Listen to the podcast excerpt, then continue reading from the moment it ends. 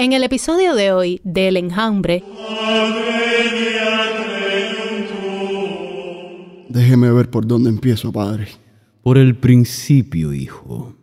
Padre, le juro que soy inocente. El que encubre sus pecados no prosperará, mas el que los confiesa y se aparta alcanzará misericordia. Proverbios, hijito. Sí, sí, sí, pero yo no hice nada, se lo juro. Yo solo le agarré la pata. ¿Mm? Ay, no. Floro. Pero tú de nuevo aquí, mijo. Sí, padre, soy yo. Floro, hijo mío, ¿qué fue lo que yo te dije la semana pasada? Eh, que le considera leche en polvo, ¿no? No, hijo, eso no. Ah, ah, Lo ah. otro. Eh, que la paciencia de Dios está llegando a su límite. Ay, hijo. Ahora, ¿qué fue lo que hiciste? A ver. Yo no he hecho nada, padre. Fueron los mellizos. Oye, no seas soplón. Si los mellizos han pecado, ya les tocará a ellos confesarlo. A cada uno por separado. Nunca sé cuál es cuál. Una vez perdoné al mismo dos veces.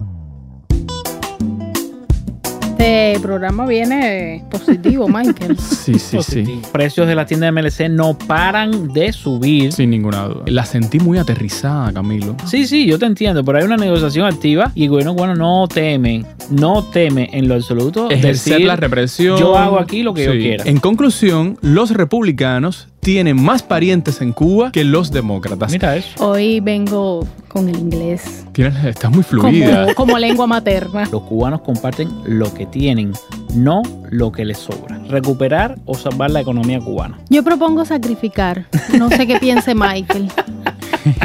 nada, Fin, nada, es imposible. finito. Chao. Sí. Hola, hola, enjambreros. ¿Cómo están? Hoy es sábado 19 de noviembre de 2022. Este sábado 19 de noviembre se celebra el Día Internacional del Hombre. Pese a no ser un día tan reconocido como el Día de la Mujer, los hombres también celebran su día. Muy buenos días, buenas tardes y buenas noches.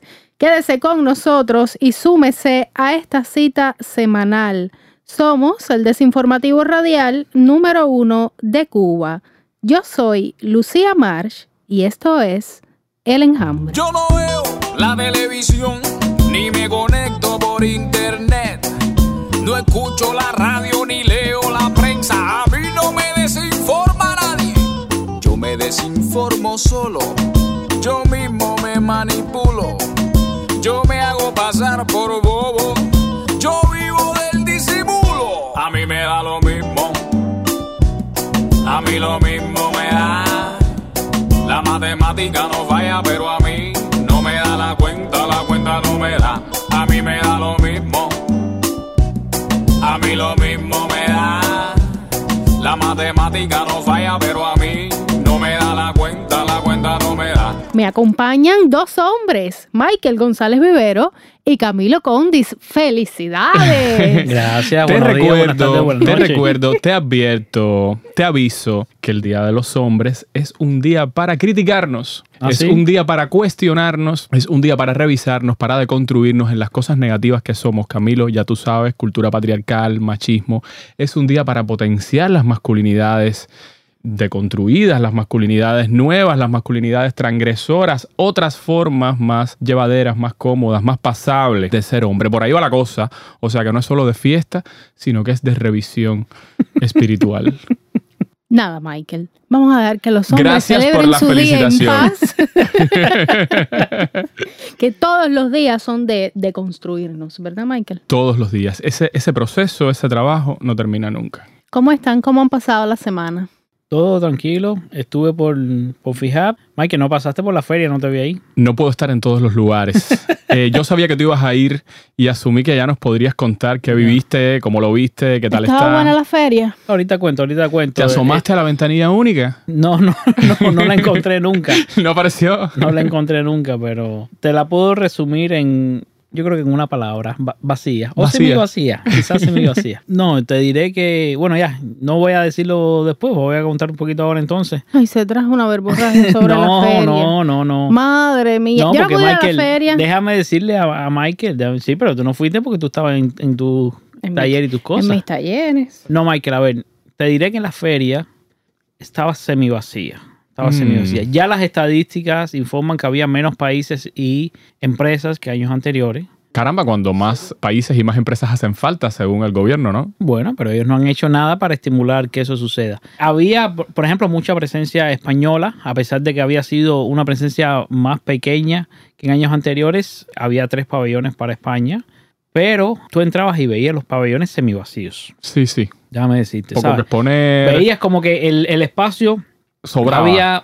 había, sido utilizado de una manera que tú decías, pero qué poco inteligente la distribución de los espacios, pero luego cuando reflexionabas te dabas cuenta que era con el objetivo de poner los stands en lugares donde pareciera ahí en el lugar a pesar de que no lo estaba. Mm, Ya. Entonces, en lugar de haber varios pasillos donde tú recorrieras y vieras, ¿no? O sea, Diferentes echaron- empresas, había muchos lugares donde tú caminas y lo que veías era parte de atrás de los stands. Le echaron agua a la sopa. Le echaron agua a la sopa, así mismo. Había muchas pymes, eso sí, en el pabellón de Cuba. Había muchas pymes. Había una presencia fuerte de, de pymes cubanas interesadas en hacer negocios, en buscar proveedores. Yo creo que de ahí saldrán algunas oportunidades porque fui testigo de, de varias oportunidades donde se conversó con, con empresas extranjeras, ¿no?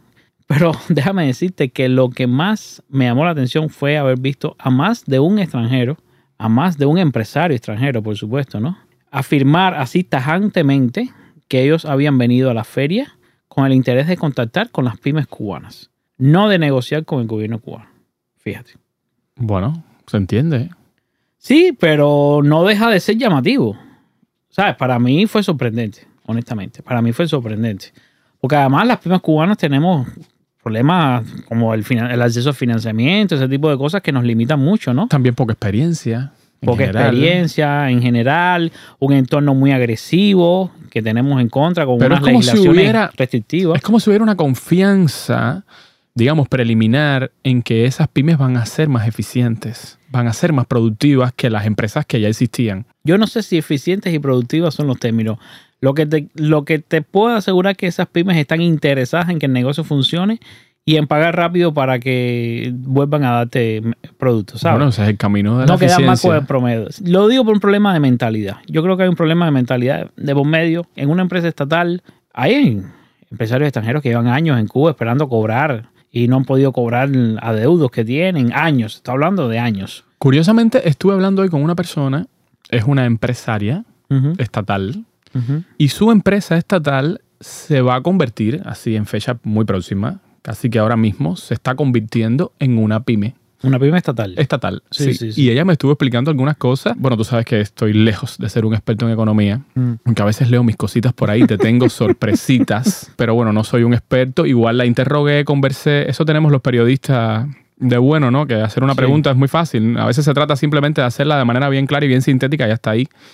Lo que he entendido, lo que me dijo, es que ese proceso de conversión de una empresa estatal en una pyme, bueno, lo que ya sabíamos, pero me lo dijo muy claro, va en, en pos de tener eficiencia. Y lo que van a hacer en su pyme es despedir a un montón de trabajadores, Sí. sí, que estaban ahí en el viejo concepto de, de la, del paternalismo estatal, o sea, ay, no sé, necesito tener a esta persona aquí, ha estado aquí toda la vida, no la voy a despedir, pero ahora se van a reducir muchísimo, por ejemplo, ella, que es la, la jefa, la presidenta, la directora, no sé bien cuál es el cargo, ella va a prescindir hasta de su secretaria, dice ella que el trabajo de la secretaria lo puede hacer ella misma. Sí, sí, sí, dice que ella lo puede hacer, que ella perfectamente puede servir café y hacer las cosas que hace la secretaria, Total, ella las si no hay puede mucho hacer. café tampoco. que. Me lo dijo así, estoy citándola así, lo pueden entrecomillar. ¿Tú crees que las secretarias nada más sirven café, Mike? Bueno, te estoy citando a esa persona que además Ah. también es una mujer, no es un jefe hombre que subestima el trabajo de la secretaria. Ella entiende que la secretaria que ella tiene no es útil y van a hacer una gran reducción. Yo no creo que Lo sea, que les va a realmente, permitir, si no tienen mucho trabajo, ¿para qué necesitan un asistente?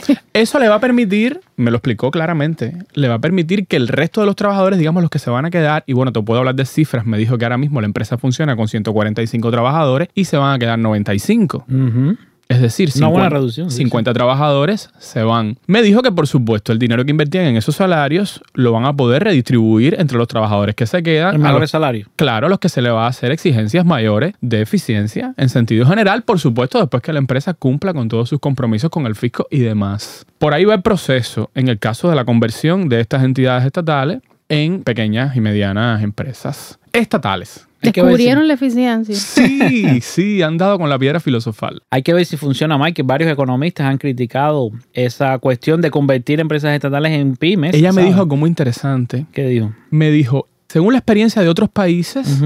La mayoría de las pymes, bueno, ya no me habló de cifras, ni tenía documentos a la vista, ni nada, fue una consideración Sí. solo que me compartió. Me dijo que la mayoría de las pymes pues tienen vidas cortas, desaparecen, el, el mercado las, la- las desarma, ¿no? La-. Las degrada, las deteriora y las obliga a desaparecer. Cuando tú estudias una carrera relacionada con negocios, se dice que a los cinco años el 90% de las empresas han desaparecido. Bueno, eso fue de alguna manera lo que ella me dijo. Son números grandes. Sí. ¿Sabes? A los cinco años solo quedan el 10% de las empresas. Cosa que no ha sucedido en Cuba. Históricamente. Bueno, por eso estamos también como estamos, ¿no? Hay, Sí. hay reglas a las que, nada, hay que deberles un respeto porque, Claro, lo porque que si no el edificio Cuba- se tambalea todo el tiempo, ¿no? Ya lo hemos hablado. En Cuba, si la empresa da pérdida, le dan más dinero, la subvencionan y ya. Para que siga ahí, para que no haya que despedir a los trabajadores, ¿no? Es una cuestión política más que una cuestión económica y por eso la economía no avanza porque está limitada por las cuestiones políticas. Esta mujer me pareció muy competente, esta mujer con la que estuve conversando. También me habló con una claridad. Bueno, por supuesto, ella no, no me estaba dando declaraciones formales para que yo las publicara. Fue una conversación privada y, en fin, no estoy revelando tampoco quién es. Claro. Me habló muy relajada, con una precisión, con una objetividad, como de alguna manera diciéndome que las reglas eran sencillas y que lo que había que hacer era ajustarse a ellas y que ella creía que sí, que iban a poder funcionar como pyme de mejor manera que como habían estado funcionando hasta ahora. Michael, yo me atrevería a decirte una cosa que a lo mejor es una locura y no tiene ningún sentido. Pero yo te diría que, que personas como esta mujer, que evidentemente ni conozco ni nada, tengo idea, pero personas que, que creen que puedan echar adelante un negocio como este, ¿no? Y puedan llevar una pyme adelante.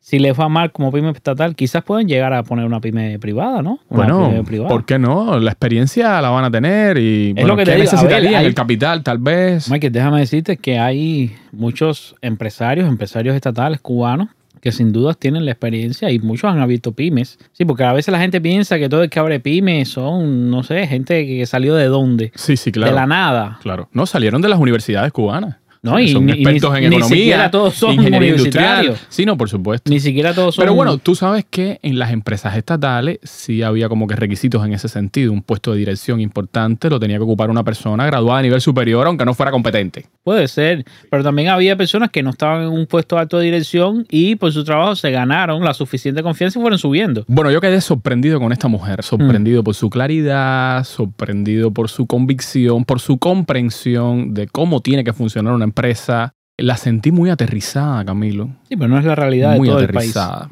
No es la sepas. realidad de todo el país y no es la realidad de los que están más arriba, ¿no? En, en Sí, la, por en la supuesto. pirámide. Los que toman las grandes decisiones. y son los que toman las grandes decisiones. Bueno, sobre lo que pasó esta semana, porque Camilo Sí, hasta el el momento se ha del robado el show. Me lo desintegran ya, me dejan en la Sobre lo que Los- pasó- Voy a cambiar de puesto, Michael. Sobre lo que pasó esta semana, tengo que decirte que finalmente probé las croquetas Fernández. Ah, mira tú.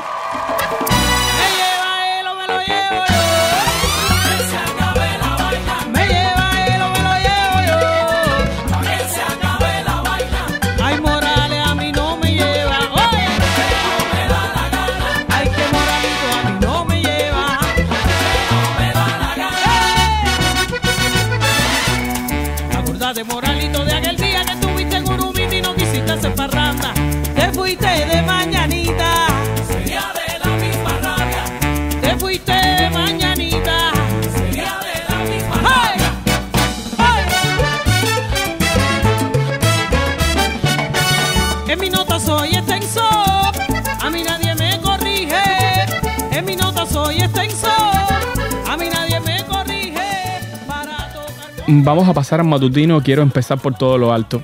quiero empezar con una buena noticia. Menos mal. Sí, y es que el periodista cubano Abraham Jiménez Genoa recibió este jueves el Premio Internacional a la Libertad de Prensa que otorga el Comité para la Protección de los Periodistas. Felicidades. Felicidades, Abraham. Conozco a Abraham, es mi colega, lo conozco hace mucho tiempo ya, desde que fundó El Estornudo. Ha sido un periodista que trabajó muchísimo mientras estuvo en Cuba. Mucha gente leía sus columnas en, en diferentes periódicos internacionales muy, muy leídos, muy conocidos. Abraham Jiménez fue el único hispano nominado este año a ese premio y dedicó el galardón a sus colegas Lázaro Yuri Valles Roca y Jorge Bello Domínguez, que actualmente están presos en Cuba. Son los únicos periodistas presos en Cuba. Son ellos dos. Eh, Hemos hablado- Lázaro Yuri Valles Roca y Jorge Bello Domínguez. Hemos hablado de, de eso, ¿no? De los problemas con, con la prensa y la libertad de expresión y la libertad de prensa en el país. Abraham es un periodista que, bueno, pasó muchísimo trabajo para salir de Cuba. Estuvo regulado, Estuvo sí. regulado durante un montón de años. Hasta que finalmente bueno, logró salir con su familia y en los últimos meses ha hecho una gran gira, ha recibido el reconocimiento de muchísimas instituciones, ha estado conversando sobre periodismo y sobre el contexto cubano en, en universidades, ha estado en Europa, en fin, ha pasado por varios países y bueno, acaba de recibir este premio merecidísimo. Felicitaciones para Abraham. Sí, muchas felicidades a Jiménez Genoa. Y hablando de premios, más buenas noticias. Qué bueno. Este programa viene positivo, Michael. Sí, sí, sí. Esta Bonitos semana, colores. siete premios Grammy Latinos otorgados por la Academia Latina de la Grabación fueron a parar a manos de artistas cubanos. Merecidísimos. bueno? Síntesis triunfó en la categoría de mejor álbum folclórico por Ancestros Sinfónicos. Ese disco es excelente. Sí. Chucho Valdés, uno de los mejores pianistas del mundo y ganador en anteriores ediciones de los Grammy Latino y de los Grammy, fue premiado junto a Eliane Elías y Chick Corea en la categoría de mejor álbum de jazz latino jazz por Mirror Mirror del sello Candid Records. Aimé Nubiola y Gonzalo Rubalcaba, por su parte, fueron premiados en la categoría Mejor Álbum Tropical Tradicional por el disco a dúo Live in Marciac, una producción de Five Passion Records. Hoy vengo con el inglés Tienes- estás muy fluida. como, como lengua materna, sí. Estás muy fluida. Eh, Duolingo está rindiendo frutos. Otra cubana, Ángela Álvarez, se alzó con el Grammy Latino a Mejor Nuevo Artista, compartido con la joven mexicana Silvana Estrada. Qué sorpresa esa señora. Sí, Ángela Álvarez, de 95 años de edad, agradeció a su hija y su nieto, el primero en grabar su música. Dedicó su premio a Dios y a Cuba. Venía a los 95 años a, a grabar el primer disco y a ganar un Grammy Latino a la vez. Es una de esas evidencias de que nunca es tarde, Lucía. No hay que rendirse. de que ¿no? siempre se puede llegar a la meta. Sí. Lisa Caindé Díaz y Naomi Díaz, la Cibelli, se llevaron el premio junto a Residente en la categoría Mejor Video Musical Versión Corta por This Is Not America. ¿Cómo me quedó? Lucía está metiendo. Del sello Doomsday Entertainment. Lenier Mesa. Señoras y señores, Lenier se inscribe entre los ganadores de la categoría Mejor Canción Tropical por el tema Mala, incluido en el disco Vaya Voy de Mar Anthony, producido por Sony Music. Por este disco, el también cubano Juan Mario Aracil obtuvo su galardón en la categoría Mejor Álbum de Salsa. Bueno, los cubanos siempre les va bien, ¿verdad, Michael? En los Grammy ¿Hubo Latinos. otro país que fuera premiado? ¿A- a- ¿Quedó algún premio para otra gente? Sí, Sí, Se Pero lo llevaron bueno. todo. Vamos a celebrar la parte que nos toca. Felicidades a todos los ganadores y hoy en el enjambre vamos a estar escuchando música premiada en los Grammy. Qué bueno. Yo te di mi corazón y mis sentimientos. Yo me enamoré de ti desde el primer momento. También sentí que algo faltaba.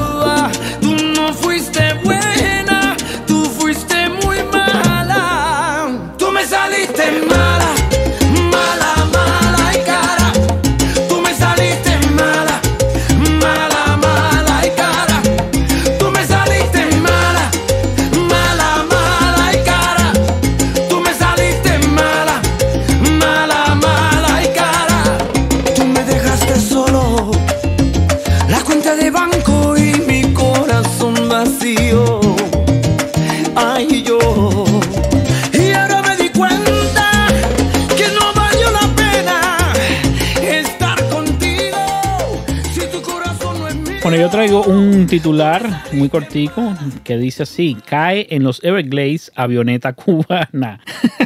Según reportaron varios medios de prensa esta semana, cayó en los Everglades del estado de la Florida una avioneta cubana. La historia está dura y no queda ahí, no es tan simple.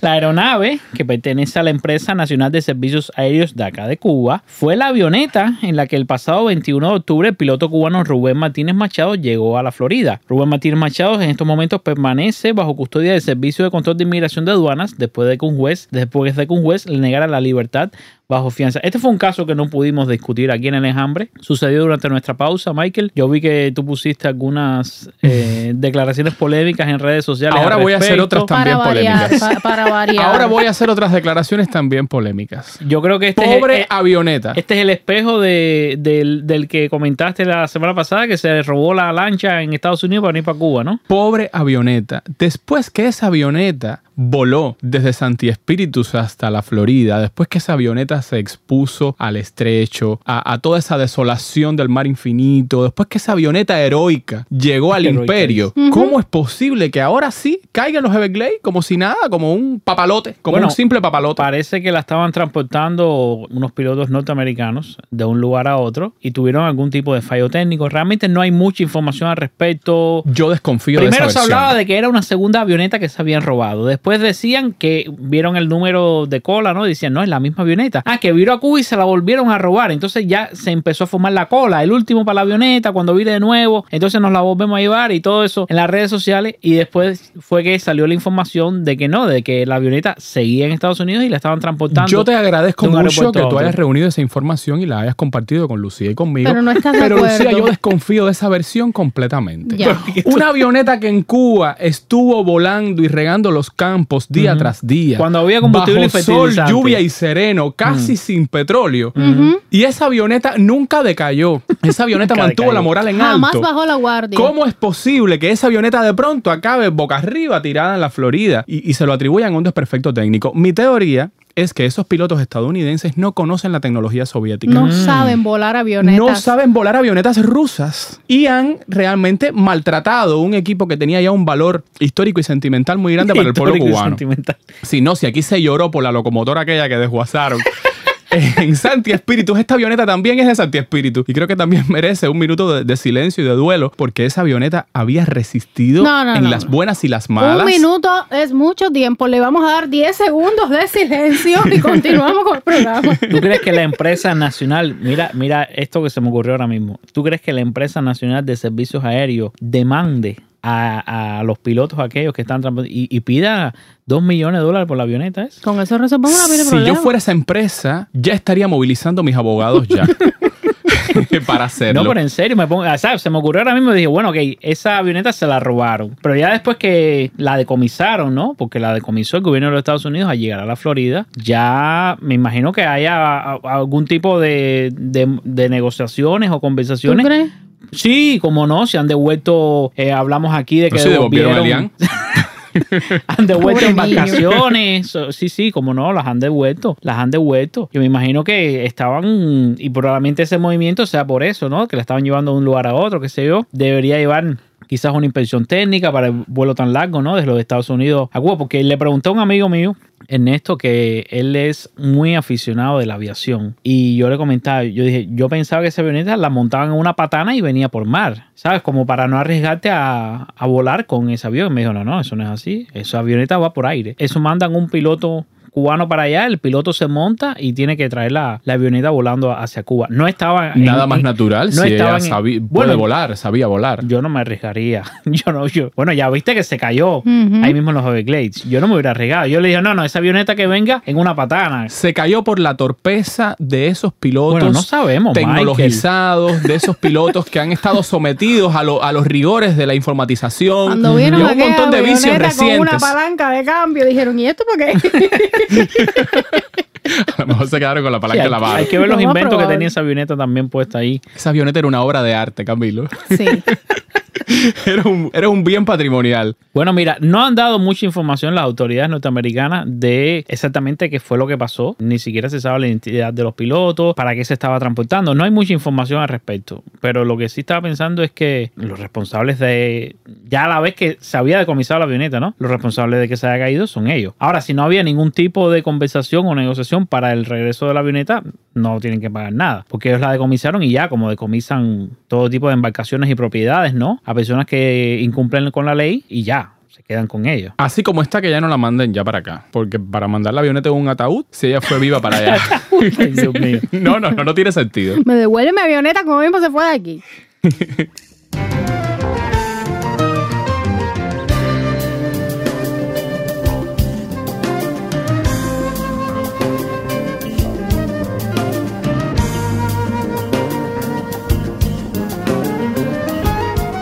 Saludos para Maya Roca, Sadai Conde y Alex Jorge. Saludos para Laura Santana y G. Rodríguez 93. Saludos para Eduardo Vera y José Vicente Santos Aguilar.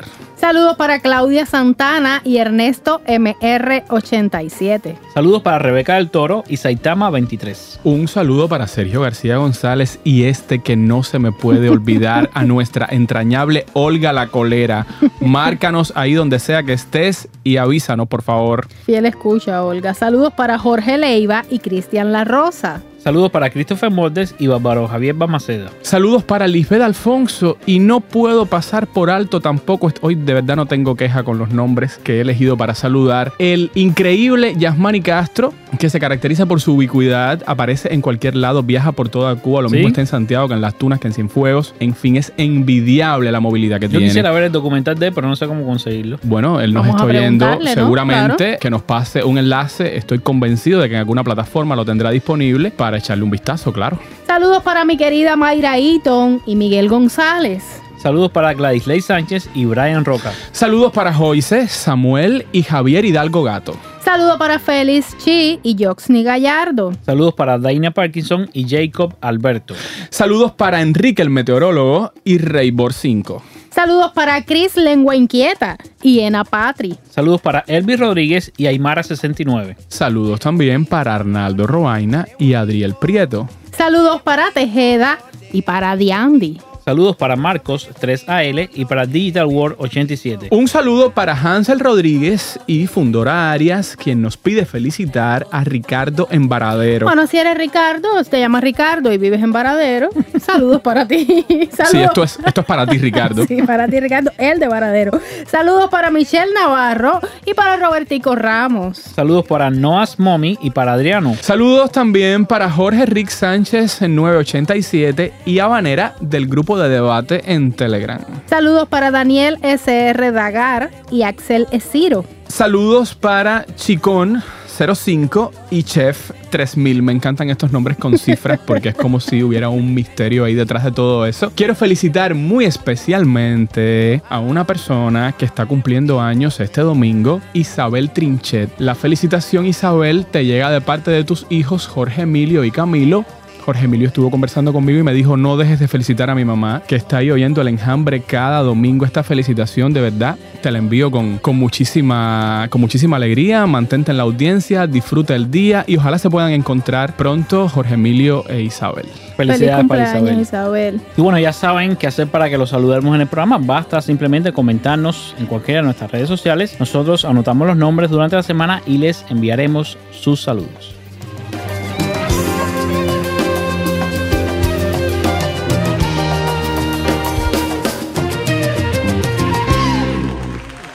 Me encanta cuando llega el momento de la actualización de temas, ¿saben por qué? ¿Por qué? Porque siento que la vida, el acontecer, eh, esta, esta, esta red de incidentes es como una novela, Lucía, es como un folletín. Sí. Y entonces entramos a un capítulo nuevo, digamos, lo que pasó la semana pasada, lo que pasó hace 15 días, tiene ya secuela. Y vemos si el conflicto tiene feliz resolución o no. Sí, si llega a clímax, si acaba bien, si acaba mal. Bien, entonces, ha llegado a un buen final ha llegado a un happy end la historia de las carmelitas descalzas que hace un tiempo anunciaron que no tenían harina para hacer las hostias. La congregación de religiosas carmelitas de La Habana informó esta semana que finalmente, alabado sea Jesús, decía la nota, han podido reanudar la producción de hostias para todas las diócesis cubanas de San Antonio a Maicí. Qué bueno. Aplausos. Según comunicaron en su página de Facebook, cito, les ha llegado harina desde la gente sencilla de nuestros pueblos, de instituciones, desde Miami, Puerto Rico, España y también la asignación que tenemos por parte del Estado. Bueno, Vale aclarar. Esas hostias tendrán muchos sabores. El sabor de España, el de Puerto Rico, el de México hostias. e incluso el sabor de la Plaza de la Revolución. Oye, qué bueno, ¿eh? pero ¿cómo el de la plaza? Qué bueno que, que las Qué maravilla cuando todos la- los brazos se unen, ¿no? Sí, la solidaridad Dios internacional a favor Sí, de las sí, carmelitas sí. descalzas y de la harina de las y hostias y de la misa, de la, de la Sagrada Eucaristía. Realmente es una buena noticia, me alegro. No, es una buena noticia, Me alegro que los católicos puedan seguir celebrando como manda la libertad religiosa Claro. en todos los templos que tienen por todo el país y que las carmelitas además se sientan ocupadas. Es una orden de clausura, están ahí encerradas y, y esta es una actividad económica que hacen también. Más adelante en el programa vamos a volver sobre este tema, Mike. Estoy igual que Camilo, con la intriga. Pasó Bueno, algo esta más que semana- no supe. Esta quédese, semana, quédese en sintonía. esta semana la, la agencia EFE publicó un reportaje acerca de la situación en Pinar del Río, de la cual, bueno, hemos comentado en programas anteriores, con el título Damnificados del huracán Ian en Cuba que aún no ven la luz 40 días después. Dios mío. Bueno, la agencia F entrevistó a varios de los afectados, entre los que se encuentra Mildrey, una cubana de 33 años, quien afirma que compra la comida del día, porque si lo haces para dos o tres días, se te echa a perder. Recuerden, no tienen electricidad, no tienen equipos de refrigeración. Desde nada. que pasó el huracán. Dice Mildrey que tienen que ir hasta Pinar del Río, a unos 22 kilómetros de su casa, a conseguir comida por la izquierda en la tienda MLC, porque en la bodega no hay. Aparentemente, Mildrey no tiene tarjeta MLC y lo que hace es pagarle a una Sí, a segunda un intermediario. intermediario que le ayuda con las compras. ¿Y cómo cocinan? Bueno, pues compran petróleo, carbón o cortan matas y hacen leñas, pues sus cocinas son eléctricas. ¿Ustedes recuerdan aquella revolución Sí, energética? sí, sí, sí. Estas donde son sus quitaron- consecuencias. En esos pueblos, en esas comunidades, en esos lugares no hay gas. No hay gas ninguno. No hay Así opción de gas. Bueno, según dijo AF José Ariel, otro pinareño afectado, el gobierno les dijo que no había cemento para entregarles para la reparación de sus casas y que se negaron a darles materiales ya que él había conseguido una plancha de zinc con la ayuda de unos vecinos. Así que como ya tenía techo gracias a esa plancha de zinc, no requería de más ayuda. En el caso de José Ariel, la electricidad dice que la tuvo hace como dos semanas que regresó, pero afirma que se sintió desamparado durante el mes posterior a Ian, en el que tampoco tuvo agua y que se vio obligado a pagar unos 2.500 pesos cubanos por cada pipa de agua para poder abastecer su casa. 2.500 pesos cubanos. Eso es más que el retiro de muchos ancianos en nuestro país y está, yo creo que muy cercano al, al sal- al salario mínimo del país, ¿no? Muy cercano quiere decir por encima del salario, Sí, sí, está por encima. del salario mínimo Dios del país. mío, Hace gente. poco la, bueno, en esta semana también la Unión Eléctrica dijo que ya casi ha sido restablecido el servicio eléctrico casi. en todo Pinar Sí. del Río, pero todavía quedan algunos, algunas personas en Quedan problemas. como un 25%, eso es una barbaridad todavía. Bueno, por otro lado, la agencia cubana de noticias reportó que, y cito, un novedoso, un novedoso, así dijeron, un novedoso proyecto asume la empresa de construcción y montaje de Pinar del Río, consistente en la edificación de las primeras viviendas a partir de paneles de madera. Regresó Destina- la madera. Bueno, son paneles de madera, no es madera, son paneles prefabricados de madera. Eso quiere decir de falsa madera, de plywood, algo así. No creo, es madera, pero ya es como que viene la pared completa. Ya es para armar, es un modelo para armar. Es un modelo para armar, exactamente. Es De como Ikea, un de Ikea. juguete, sí. Sí, son casas que ellos le llaman de tipología 4 con techo ligero y que supuestamente son una alternativa para que en breve tiempo la- estas personas puedan tener un hogar, ¿no? ¿Suena resistente eso? Resistente. Bueno, están estructuradas por portal, sala, dos cuartos, comedor, cocina y baño. Cuentan con 15 paneles de madera. Y con los 15 paneles tú sacas con todo 15 eso. paneles sacas todo Hasta eso. dos cuartos. Ya vienen pintados. La cubierta es de zinc y todo es eh, madera y zinc, excepto el baño, que es de paredes sólidas y cubierta de cemento. Así que cuando hay un ciclón, me imagino que tengan que ir todos para el baño a guarecerse ahí. Esperemos que el baño tenga los metros cuadrados requeridos, porque hay casas, familias que no son tan pequeñas. Bueno, a ver, lo que estoy diciendo no es un chiste. En muchos países donde, por ejemplo, hay tornados, Hay una habitación de la casa que suele ser el baño, que es la más segura, ¿no? La construida de una manera más fuerte y ahí la gente ha ocurrido también aquí en Cuba. Personas que han Sí, sido sí, sí. damnificadas dicen, no, nos metimos para tal habitación X que era la única que teníamos que era de mampostería completa. Y ahí sobrevivimos al ciclón, ¿no? Pero la cuestión es, y, yo conversé una vez con un, una vez recientemente, después de Ian, ¿no? Precisamente estábamos hablando de Pinar del Río, con un reconocido economista cubano. No digo el nombre porque, bueno, fue una conversación privada y no viene al caso. Pero él me decía, ahora quieren utilizar madera, esto me lo dijo hace un mes ya, quieren utilizar madera para eh, restaurar estas casas que se cayeron. Entonces, esto es casa hasta que venga el próximo ciclón. Si no hacen una inversión seria en casas realmente de mampostería que puedan resistir el embate de los vientos, el embate de este ciclón, cualquiera que llegue a la provincia de Pinar del Río o a la provincia que pueda ser afectada por un ciclón, que son todas, todas están en riesgo, estás hablando de una inversión que va a ser temporal. Sí, son casas provisionales. Es decir, que esto no es una solución, esto es un parche hasta nuevo aviso. Es una solución, para el que solución no tiene casa, es una Sí. solución provisional, ya que tú no tienes casa, estás en un albergue o quién sabe dónde, en casa de una familia, unos amigos, y vas a tener un- una casa. Sí, pero tampoco es que tengan una solución en la mano, una solución inmediata para esas personas. Yo no creo que tengan los recursos. Exactamente. Yo no creo que tengan madera para tanta gente, ¿para qué te voy a decir? No sé, yo no, yo no sé, yo no sé si ellos, todas las miles y miles de personas, decenas de miles de personas que se quedaron sin hogar, yo no creo que ellos tengan toda esta panelería lista para hacerlo. Hay que ver. Y de nuevo, repetimos, los hoteles que se construyen en Cuba no son de madera. No, no. No son de madera. ¿Te acuerdas de estas casas que estuvo donando últimamente, en los últimos años, que estuvo donando Venezuela, las, llamadas petrocasas? Sí. Sí. He visto algunas, sí. no se ven mal, pero no sé tampoco a ciencia cierta cuán resistentes son ante eventos como huracanes. Eran con plástico derivados del petróleo. sí, y sí, eso, son, ¿no? son plásticas. Esas Sí. casas son plásticas. Mm. Estuve viendo una pequeña comunidad y bueno, no sé, poco monótono todo, ¿no? El aspecto que tenía la comunidad, pero, pero se veían bien, se veían confortables, no tenían mal aspecto. Ahora no sé realmente cómo, cómo encaran un ciclón esas casas plásticas. Con respecto a estas de madera, bueno, con la madera sí tenemos experiencia en este país. Y estas casas de madera con cubiertas ligeras, bien ligeras, Sí. porque qué cosa es el Un pedazo zinc? de zinc, sí, sí. El zinc es bastante ligero.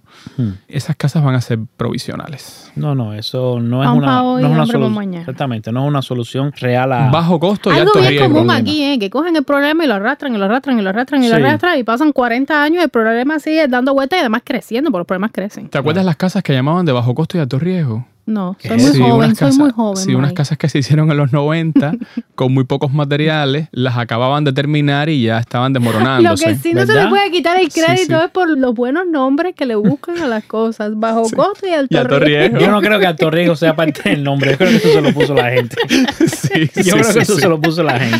La gente siempre da en el blanco. Bueno, el Bueno. imaginario popular también tiene su cosa. Esta semana, Cuba reportó que el gobierno de Estados Unidos flexibilizó las restricciones para el envío de remesas a Cuba al otorgar a la agencia Bacuba de Miami el permiso para operar con Orbit SA de Cuba los envíos de divisas a la isla. Antes de que sigas, Orbit fue esto que crearon para sustituir a no. FinCimex. Sí, sí, eso lo hablamos Ya. acá en programas anteriores. Me acordé. Según dijo Eder Martínez, gerente general de Bacuba, y cito, hemos recibido autorización de la Oficina de Control de Bienes Extranjeros, la OFAC, para operar con Orbit SA, lo cual nos permite enviar remesas a las tarjetas en MLC de bancos cubanos con una tarifa de el 7% en nuestro sitio web. Explica eso de la tarifa porque la, la 7%. siento un poco, un poco Es- es alterada. no, es baja. Bueno, Es es, baja. mayor, es mayor que la Western Union, que era 5%. Ya.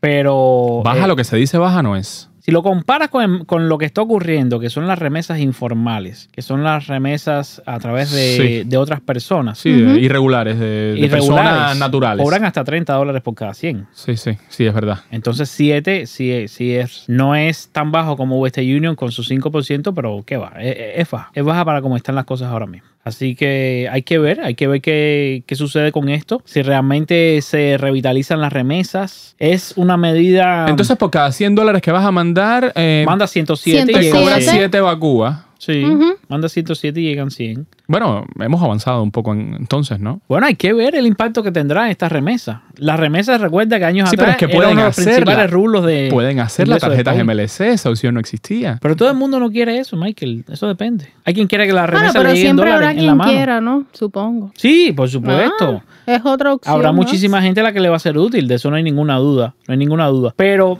mira, el debate Es de una la opción remesa. más. No, no, yo no diría una opción más, es la opción más barata en este momento. ¿Qué pasa? Western Union te entregaba dinero en efectivo, Sí, en sí, CUC, en CUC. en aquella época. Sí. En CUC que además tenía un- una tasa de cambio estable que no era variable, que no estabas perdiendo dinero ni ganando. Mm.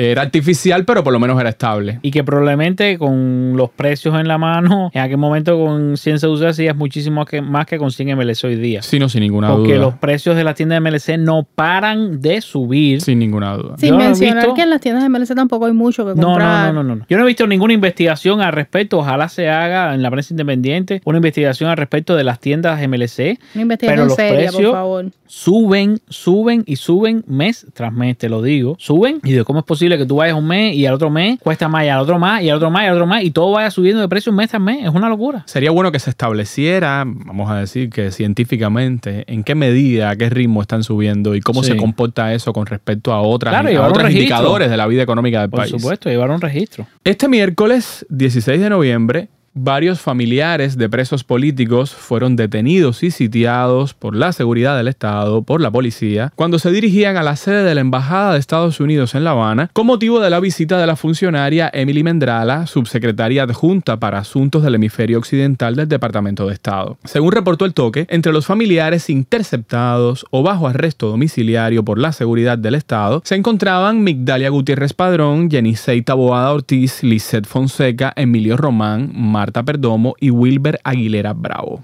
Esto sucedió esta misma semana. Sí, lo interesante es que suceda mediante la visita de una alta funcionaria del Departamento de Estado. Que vino a conversar con las que autoridades vino a cubanas. conversar con las autoridades cubanas y también se interesó por conversar con estas personas que son miembros de la sociedad civil, no pertenecen al gobierno y eh, les fue prohibida tener, ¿sabes? Les fue prohibido salir de sus casas a tener este, este encuentro. Hubo una protesta, en- al menos una comunicación que hubo en Twitter, ¿no? Sí, las autoridades estadounidenses, gobierno, por del supuesto, Departamento de Estado. se manifestaron sobre esa violencia. Sí, sí, sí. Criticaron, ¿no? Que no hubiera podido efectuarse la reunión, qué sé yo. Pero me llama la atención cómo el gobierno cubano no teme mostrar abiertamente una represión activa. Sí, sí, en el mismo momento en el mismo momento que está clave. negociando con las autoridades estadounidenses. Exactamente. Está negociando en- hasta donde sabemos públicamente asuntos migratorios, ¿no? No sabemos exactamente What? cuál es la extensión de esas negociaciones. Dicen que situaciones desesperadas, medidas desesperadas. Pero No, ¿qué, qué Mike. medida desesperada es? Está demasiado Mostrar abiertamente lo que son capaces de hacer. Sí, está bien, pero no les conviene Había ahora que mismo. atajar, atajar. Vamos a pensar, vamos a pensar en lo que quiere el gobierno cubano, que quiere algún nivel de comprensión, de entendimiento, de flexibilización por parte de los Estados Unidos, ¿ok? Los Estados Unidos por su parte están haciendo observaciones todo el tiempo sobre las violaciones de derechos humanos, sobre este mismo tipo de incidentes.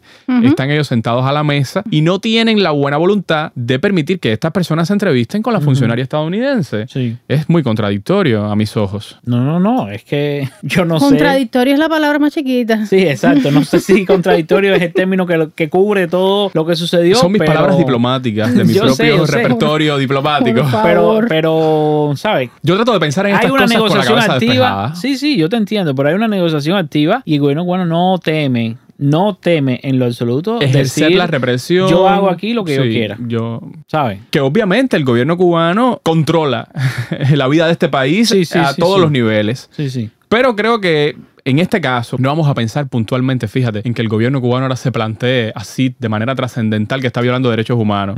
Vamos a pensar en que el gobierno cubano tiene cabeza y va a tratar de actuar según lo que le conviene. Y tiene cola, igual que la vaca utilitariamente. Parece que está más enfocado en, en la, la cola que en Y la la cabeza. cola que se la pisen tiene Sí, cola, sí, pero sí. cola que vaya, Bueno. que no te puedo explicar. Yo lo que sé es que ese supuesto acercamiento que dicen muchos en, en las redes sociales que está ocurriendo ahora mismo, no creo que sea fácil que ocurra bajo No estas crees que vaya más lejos. No, no sé, yo, ¿sabes? Eh, Pero bueno, tu, tu profecía.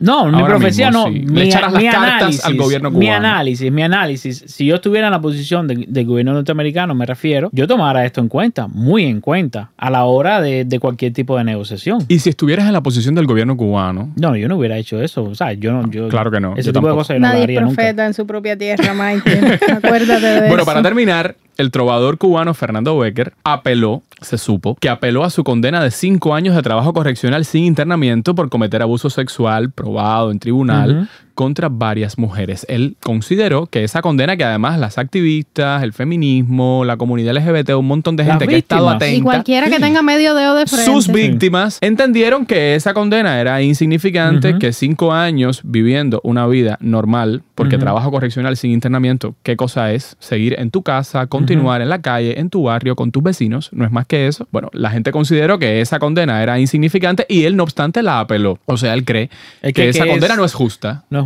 Bueno, Sí. Bueno, hay que ver. Seguiremos este No caso. es solo que la condena sea justa o no. Se trata de que hay una condena de por medio. O sea, quizás él. Hay un delito probado. Bueno, quizás Probado. él está apelando diciendo de que no se probó lo suficiente, ¿sabes? Porque es lo que se hace muchas veces en, en las apelaciones, ¿no? Eh, yo no estoy conforme por haber sido condenado porque yo pienso que soy inocente. Creo que esta historia todavía tendrá más capítulos, la de Fernando Becker. Bueno, ojalá que lo que pase sea que le pongan una condena mayor, honestamente, porque tantas víctimas que tuvo, que va, es demasiado. Este es no, uno de hubo- esos no hubo- casos. no hubo la debida justicia ahí.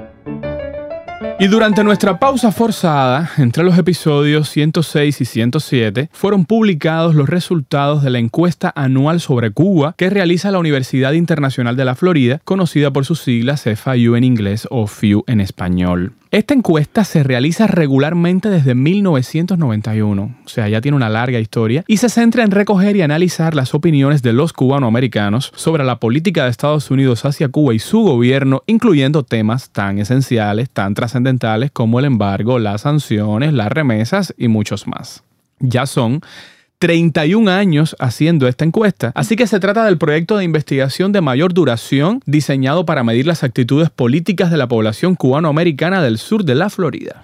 Según reportó el Nuevo Herald, el doctor Guillermo Grenier, profesor de sociología de la FIU, decidió analizar en la encuesta de este año, 2022, un fenómeno relativamente nuevo y a menudo controversial, las redes sociales y la influencia que pueden tener en las opiniones sobre Cuba de los cubanoamericanos locales, incluidos los recién llegados de la isla. Grenier recopiló respuestas desde finales de julio hasta mediados de septiembre de este año. Según los resultados de la encuesta, las redes sociales en español y los llamados influencers en YouTube y otras plataformas se están convirtiendo rápidamente en la principal fuente de noticias e información sobre Cuba entre los cubanos y cubanoamericanos en Miami-Dade, desplazando a la radio y la televisión. Realmente vale la pena que esto se haya verificado. Ya nos lo imaginábamos, pero que una encuesta científica llevada a cabo por, Una universidad. por una claro. universidad respetable, por un profesor respetable. Por cierto, yo conozco al doctor Guillermo Grenier. ¿Por qué no me Si asombra estuviera oyendo el enjambre por Ah, casualidad.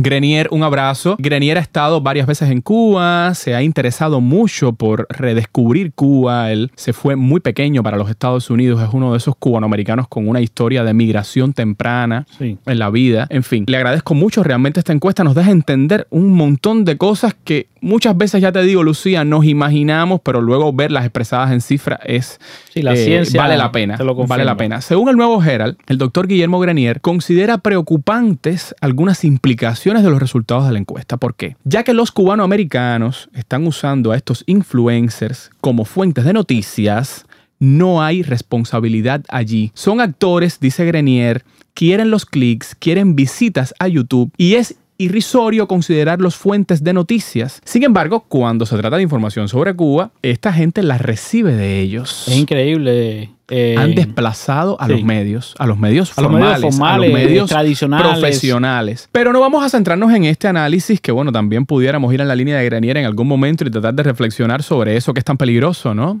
Que estamos en la era de las noticias falsas, eso es obvio. Pero bueno, no vamos a centrarnos en eso. Creo que lo más útil que podemos hacer en Jambreros es compartirles algunos resultados de la encuesta que nos interesan a los cubanos, tanto los que vivimos dentro como fuera de la isla, sobre todo teniendo en cuenta que tenemos en el enjambre tantos oyentes en Estados Unidos como en Cuba. Así es. Para eso recopilamos una serie de cinco artículos que publicó el doctor Grenier en On Cuba bajo el título Encuesta FIU sobre Cuba 2022, resultados, y cada parte fue numerada del 1 al 5. Sobre la tercera y la cuarta parte no hablaremos aquí, pues no es objetivo del enjambre conversar sobre asuntos internos de otros países. La tercera parte detalla los resultados de la encuesta acerca de las opiniones de los cubanoamericanos sobre temas claves en la política doméstica de los Estados Unidos y sobre el desempeño del presidente Joe Biden, mientras que la cuarta parte detalla qué piensan los cubanoamericanos acerca de las elecciones en Estados Unidos. Bueno, Nada de esos problemas nosotros. No vamos a hablar.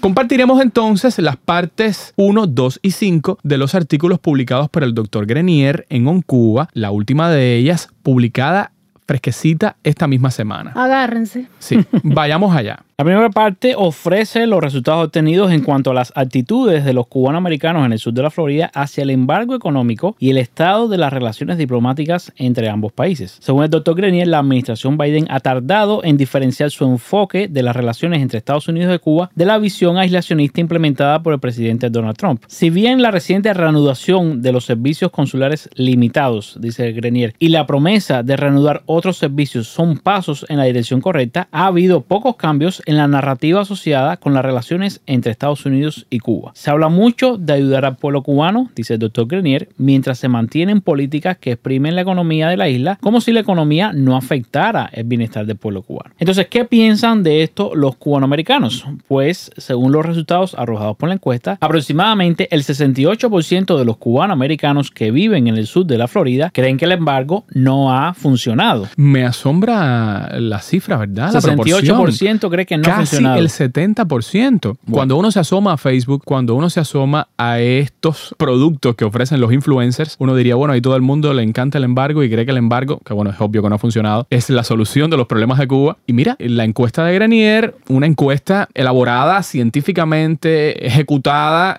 pormenorizadamente, dice que casi el 70% de los cubanoamericanos creen que el embargo no funciona. Bueno, te diré que, según el doctor Grenier, desde el comienzo, desde el comienzo de la encuesta sobre Cuba de, la FIU, a principios de la década del 90, la mayoría de los cubanoamericanos en el sur de la Florida han estado de acuerdo en eso. El embargo económico de Estados Unidos contra Cuba no ha funcionado. Grenier muestra los resultados de esa encuesta, donde ante la pregunta de en términos generales, ¿cree usted que el embargo norteamericano a Cuba ha dado muy buen resultado, buen resultado, no muy buen resultado o ningún resultado? Los valores son bastante bajos para aquellos que creen que ha dado buen o muy buen resultado. Son valores muy bajos. Estamos hablando de que, por ejemplo, los cubanoamericanos del sur de la Florida, de entre 18 y 39 años, solo el 8%, solo el 8% creen que el embargo norteamericano ha dado muy buen resultado. Y un 21% creen que ha dado eh, buen resultado. Por otra parte, hay un 37%, es una cifra mayor a estas dos combinadas, que cree que no ha dado ningún tipo de resultado y un 34% de los jóvenes entre 18 y 39 años que creen que no ha dado buen resultado en general. Fíjate, Está son clarísimo. Sí, sí, son eh, valores que dan una idea. Incluso entre ciudadanos cubanoamericanos en el sur de la Florida, están registrados para votar como republicanos, el 41% cree que no ha dado ningún resultado. De aquellos registrados como independientes, el 40% cree que no ha dado ningún resultado. Y aquellos registrados como demócratas, el 54%, la mayoría, más de la mitad, cree que no ha dado ningún resultado. Uno suele creer que las personas mayores, adultos mayores, las personas más viejas son más conservadoras, ¿no? O tienen visiones más tradicionales de las cosas. Me imagino que, por supuesto, en los 60, en la década del 60, mucha gente pensaba que el embargo daría resultado en, bueno, los fines que tenía el gobierno estadounidense. Pero qué curioso, dice la encuesta de Grenier que las personas mayores de 76 años, el 56%, más de la mitad de las personas mayores de 76 años encuestadas, cree que el embargo no ha dado ningún resultado. Sí. Y solo. Esto me sorprende. Sí, y solo un 5% cree que ha dado muy buen resultado. Las personas mayores de 76 años. Son valores bastante, bastante bajos, ¿no? ¿Qué crees de eso, Lucía? Bajísimos. Bajísimo, sí, claro. Y además lo que dice Michael, sorprendente. Es la categoría de edad donde menos personas creen que ha dado eh, muy buen resultado Sí, en bueno, el banco norteamericano. Bueno, es- me, parece, me parece muy coherente porque han vivido más. Sí. O sea, han visto cómo pasan los años, pasan las décadas, el embargo está ahí, el pueblo cubano sigue más pobre, el gobierno cubano se mantiene en su posición. Claro, tienen más, tienen más visión, han- Claro. han, vivido el proceso. Bueno, es importante aclarar que, según explica el doctor Grenier, esta pregunta no aborda la cuestión de cómo sería la eficacia. Es decir, ellos no preguntaron directamente qué considerarían los encuestados como un embargo exitoso, un embargo que funcione. Por lo que cada encuestado es libre de evaluar el éxito o el fracaso desde su propio punto de vista. Para el doctor Grenier es interesante notar que los recién llegados, esos recién llegados, según Grenier, están en los Estados Unidos desde 2015 hasta la actualidad. Sí. Esos recién llegados otorgan calificaciones más altas a la eficiencia del embargo. Casi la mitad de ellos, el 49%, dice que sí, que el embargo es efectivo, que el embargo es eficiente, que ha dado buenos resultados. Sin saber lo que significa esa eficiencia para ellos, ¿no? Si ellos no indagaron en qué significa que el embargo sea eficiente o no. Es importante eh, aclarar eso. Bueno, lo cierto es que, fíjate, paradójicamente, para los más viejos, para los migrantes más viejos, para los cubanoamericanos de más edad, el embargo, bueno, pues no ha funcionado para la mitad de ellos. Sin embargo, para los más nuevos, para las personas que emigraron en los últimos años, el embargo sí es una política efectiva. Bueno, pero al mismo tiempo, a pesar de que la mayoría de los cubanoamericanos que viven en el sur de la Florida creen que no ha funcionado, fíjate qué interesante, la mayoría cree que no ha funcionado, bueno, el 63% de estos cubanoamericanos que viven en el sur de la Florida aún así apoyan la continuación del embargo. Lo dice Grenier claramente. Independientemente, dice, comillas, del escepticismo sobre su efectividad, los cubanoamericanos no están dispuestos a renunciar al embargo. es una de las paradojas más locas No funciona, pero no me que lo he visto en los últimos tiempos. No funciona, no creo que dé buenos resultados, pero la mayoría cree que debe mantenerse. Así mismo es. Un 47% del total de los encuestados está muy a favor de que continúe el embargo a Cuba. Solo un 25% de los encuestados en total, un 25%, es decir, un cuarto de ellos, solamente un cuarto de ellos, está muy en contra de que continúe el, el embargo. Entre las personas mayores de 76 años, que a su momento decíamos la mayoría cree, bueno, la mitad cree que el embargo no ha sido efectivo, bueno, casi la mitad está muy a favor de que continúe el embargo.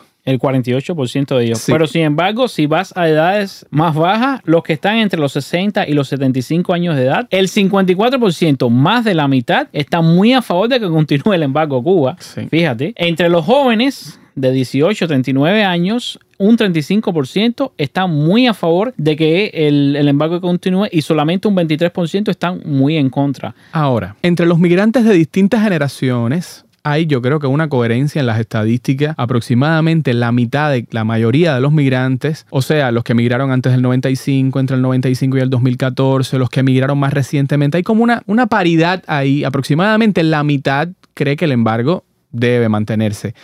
Ahora, sí hay una, una variación después en la estadística de los que nacieron fuera de Cuba, digamos, los hijos de Sí, migrantes de cubanos que nacieron en la Florida. De esos, solo el 20% está a favor de la continuidad del embargo. hay una diferencia muy notable entre aquellos que están registrados como republicanos y aquellos que están registrados como demócratas. Sí, sí, ahí las cifras son muy llamativas. Muy llamativas. El 59% de aquellos cubanoamericanos registrados como republicanos, el 59%, más Casi de la mitad 60. de ellos, casi el 60%, está muy a favor de que continúe el embargo a Cuba, mientras en el caso de los demócratas registrados, solamente el 13% de los demócratas registrados están muy a favor de que continúe en el embargo. Y por supuesto los números son al revés en cuanto a estar en contra del embargo. Solamente un 18% de los registrados como republicanos están muy en contra del embargo y un 53%, más de la mitad de los demócratas registrados están muy en contra del embargo a Cuba.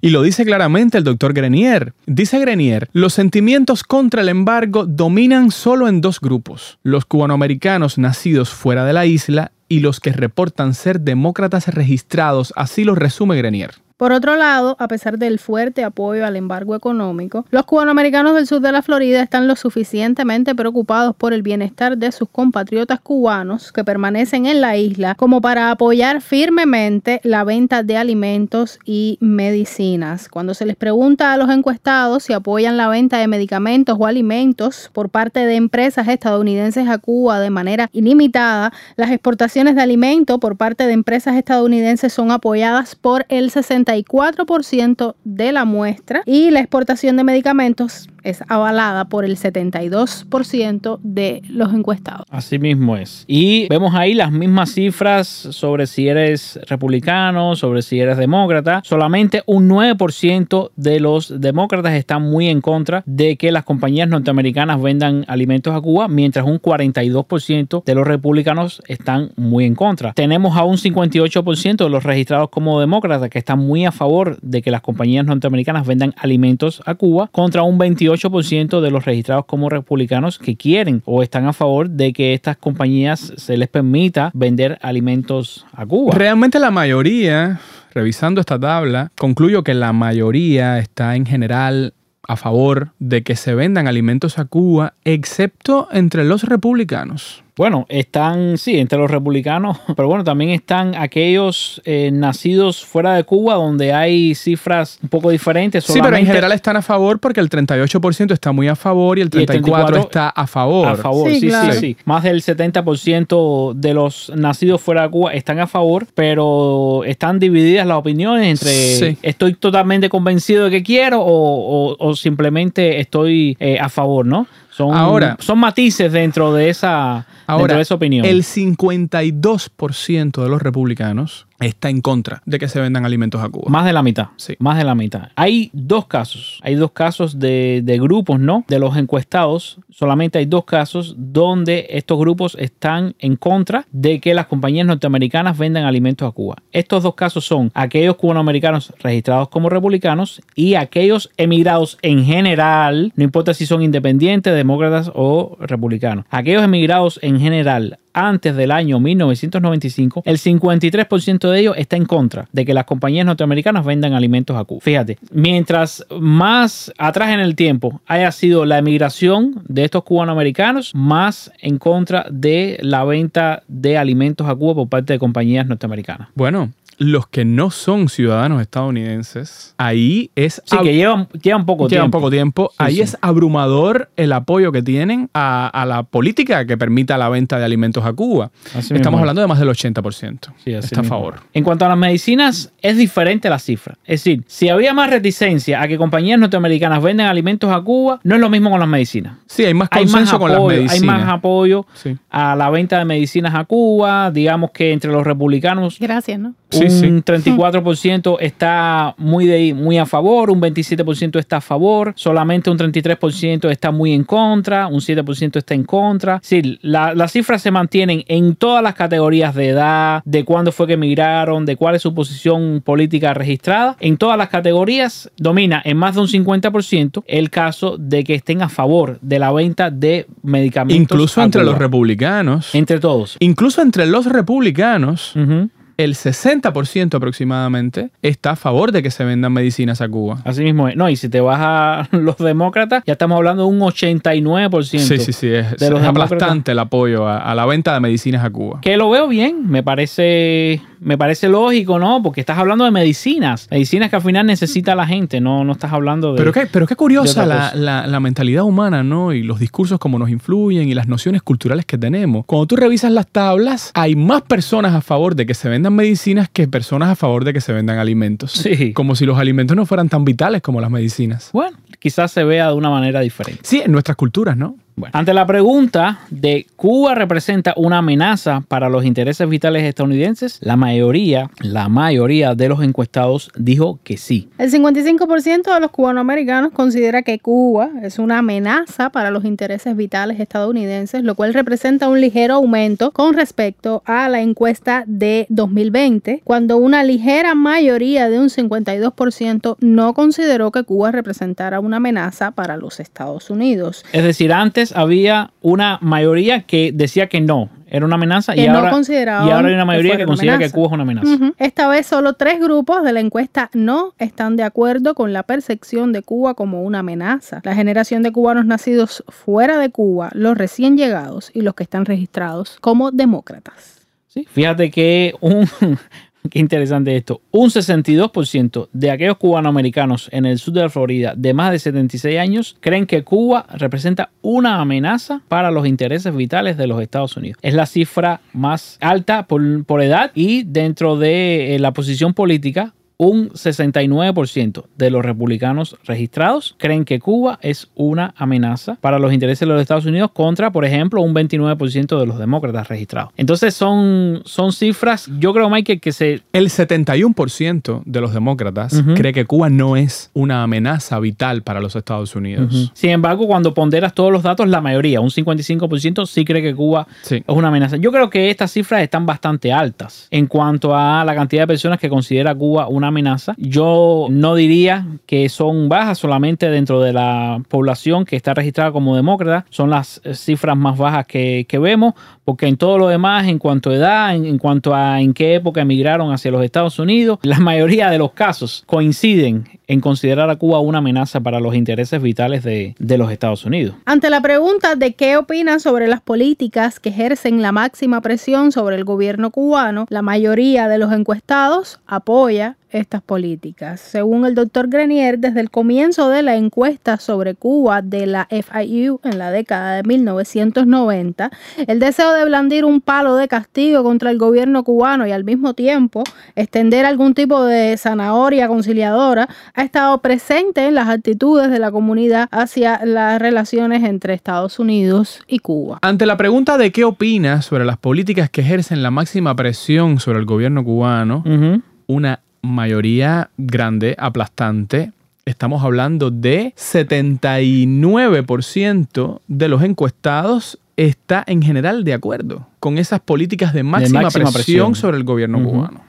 No, y, y- y en- yo creo que en, en todos los grupos de edad, en los casos de en qué época emigraste, eh, superan en todos los casos el 50%. La, eh, Incluso entre los demócratas. en todos, en todos, incluso en los entre los nacidos fuera de Cuba. Todo, en todos los O grupos. sea, aquí sí, aquí se puede hablar de un consenso en, en la sociedad cubanoamericana. O sea, la mayoría, la mayoría que voy a decir la cifra última, Ujú, el 74% ujú. del total de encuestados está de acuerdo, o sea, unos están muy de acuerdo, otros están simplemente de acuerdo, pero en general el 74% de los encuestados está de acuerdo con las políticas estadounidenses que ejercen la máxima presión Eso es sobre el gobierno prácticamente tres de, de cada cuatro personas. Sí. Estamos hablando de tres de cada cuatro personas están muy de acuerdo o de acuerdo en llevar una política de máxima presión sobre el gobierno cubano. Y bueno, al mismo tiempo, el doctor Grenier dice que los encuestados están igualmente entusiasmados con las políticas diseñadas para mejorar el bienestar del pueblo cubano. Se expresa un apoyo abrumador a estos enfoques políticos más suaves, con un 64% del total de los encuestados. Solamente los republicanos registrados expresan oposición, pero por una pequeña mayoría del 52% a las políticas suaves. Es decir, ellos preguntaron qué opina de las políticas que se dirigen específicamente a mejorar el bienestar económico del pueblo cubano. Fíjate, Eso fue lo que preguntaron. mejorar el bienestar económico del pueblo Sí, cubano sí. directamente. Para el gobierno cubano, máxima presión,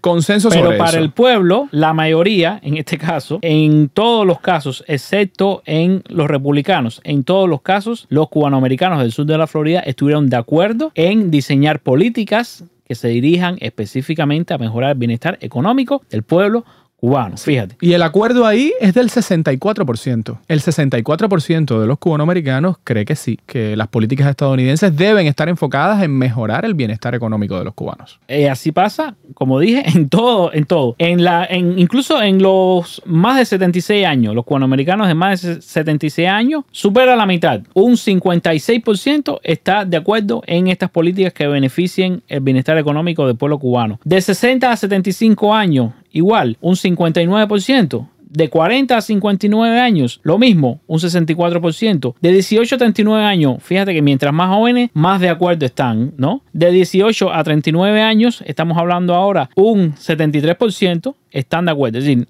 A la medida en que más jóvenes sean esos cubanoamericanos en el sur de la Florida, más de acuerdo están en que haya políticas que se dirijan específicamente a mejorar el bienestar económico del pueblo cubano. Pasa lo mismo con el, el momento en el que migraron. Sí. Los migrantes más recientes están más a favor de esas políticas. Así mismo es. Y bueno, igual, los independientes, los demócratas, aquellos que aún no son ciudadanos, todos superan el 50%. El único caso, como ya dijimos, en el caso de los republicanos. Y así todo no es un caso muy grande. Hay un 52% de republicanos que no están de acuerdo en políticas dirigidas específicamente a mejorar el bienestar del pueblo cubano. Y un 48% de los republicanos sí están de acuerdo en que haya estas políticas. Repetimos, estas son informaciones de una encuesta científica seria de una universidad reconocida en el sur de la Florida y que nos da, para mí, una información muy valiosa, ¿no? De cómo es el pensamiento. Una encuesta que lleva haciéndose durante tres décadas Así mismo y es. que se mantiene. Así mismo es. ¿Y qué dicen los cubanoamericanos del sur de la Florida sobre la cuestión del mantenimiento de relaciones diplomáticas? Según el doctor Grenier, desde que Obama estableció relaciones diplomáticas con Cuba en 2015, los cubanoamericanos se han mantenido firmes en su apoyo a la nueva era en las relaciones entre Estados Unidos y Cuba. Sin embargo, ha habido una reducción constante del apoyo a la política desde 2018. En ese momento, el 67% expresó su apoyo al mantenimiento de las relaciones diplomáticas. Este año, el apoyo ha disminuido a un 53% dentro de la población general. Quienes más se oponen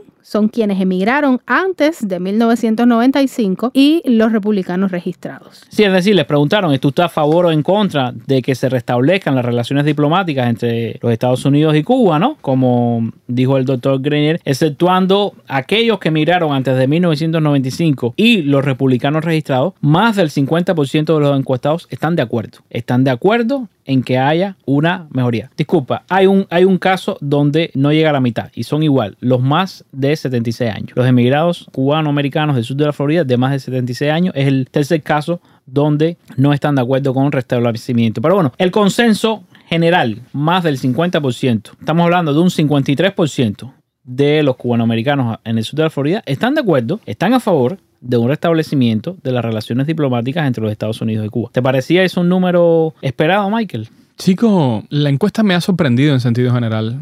Eh, por una parte sí, hay números como este que pudieran ser previsibles y con otros no estoy tan seguro. Hmm. En fin, me ha sorprendido. Realmente agradezco mucho este trabajo a, a Grenier y a la Universidad de la Florida en, en sentido general. Grenier concluye esta primera parte diciéndonos que la población cubanoamericana se mantiene firme en su manera de pensar. Los miembros más antiguos de la comunidad, dice, parecen seguir con la tradicional ideología del exilio de oposición al gobierno cubano al apoyar las políticas aislacionistas de hace décadas. En cambio, añade, los recién llegados y los más jóvenes se están integrando al sistema político de los Estados Unidos en un entorno extremadamente polarizado, donde la naturaleza y el impacto de la política hacia Cuba en su gobierno y pueblo son una idea de último momento para ambos partidos, tanto demócrata como republicano, y no una estrategia consistente. Dada la falta de liderazgo de Washington para alterar significativamente sus políticas hacia Cuba, no sorprende que la población cubanoamericana tampoco haya alterado su rumbo, dice Grenier.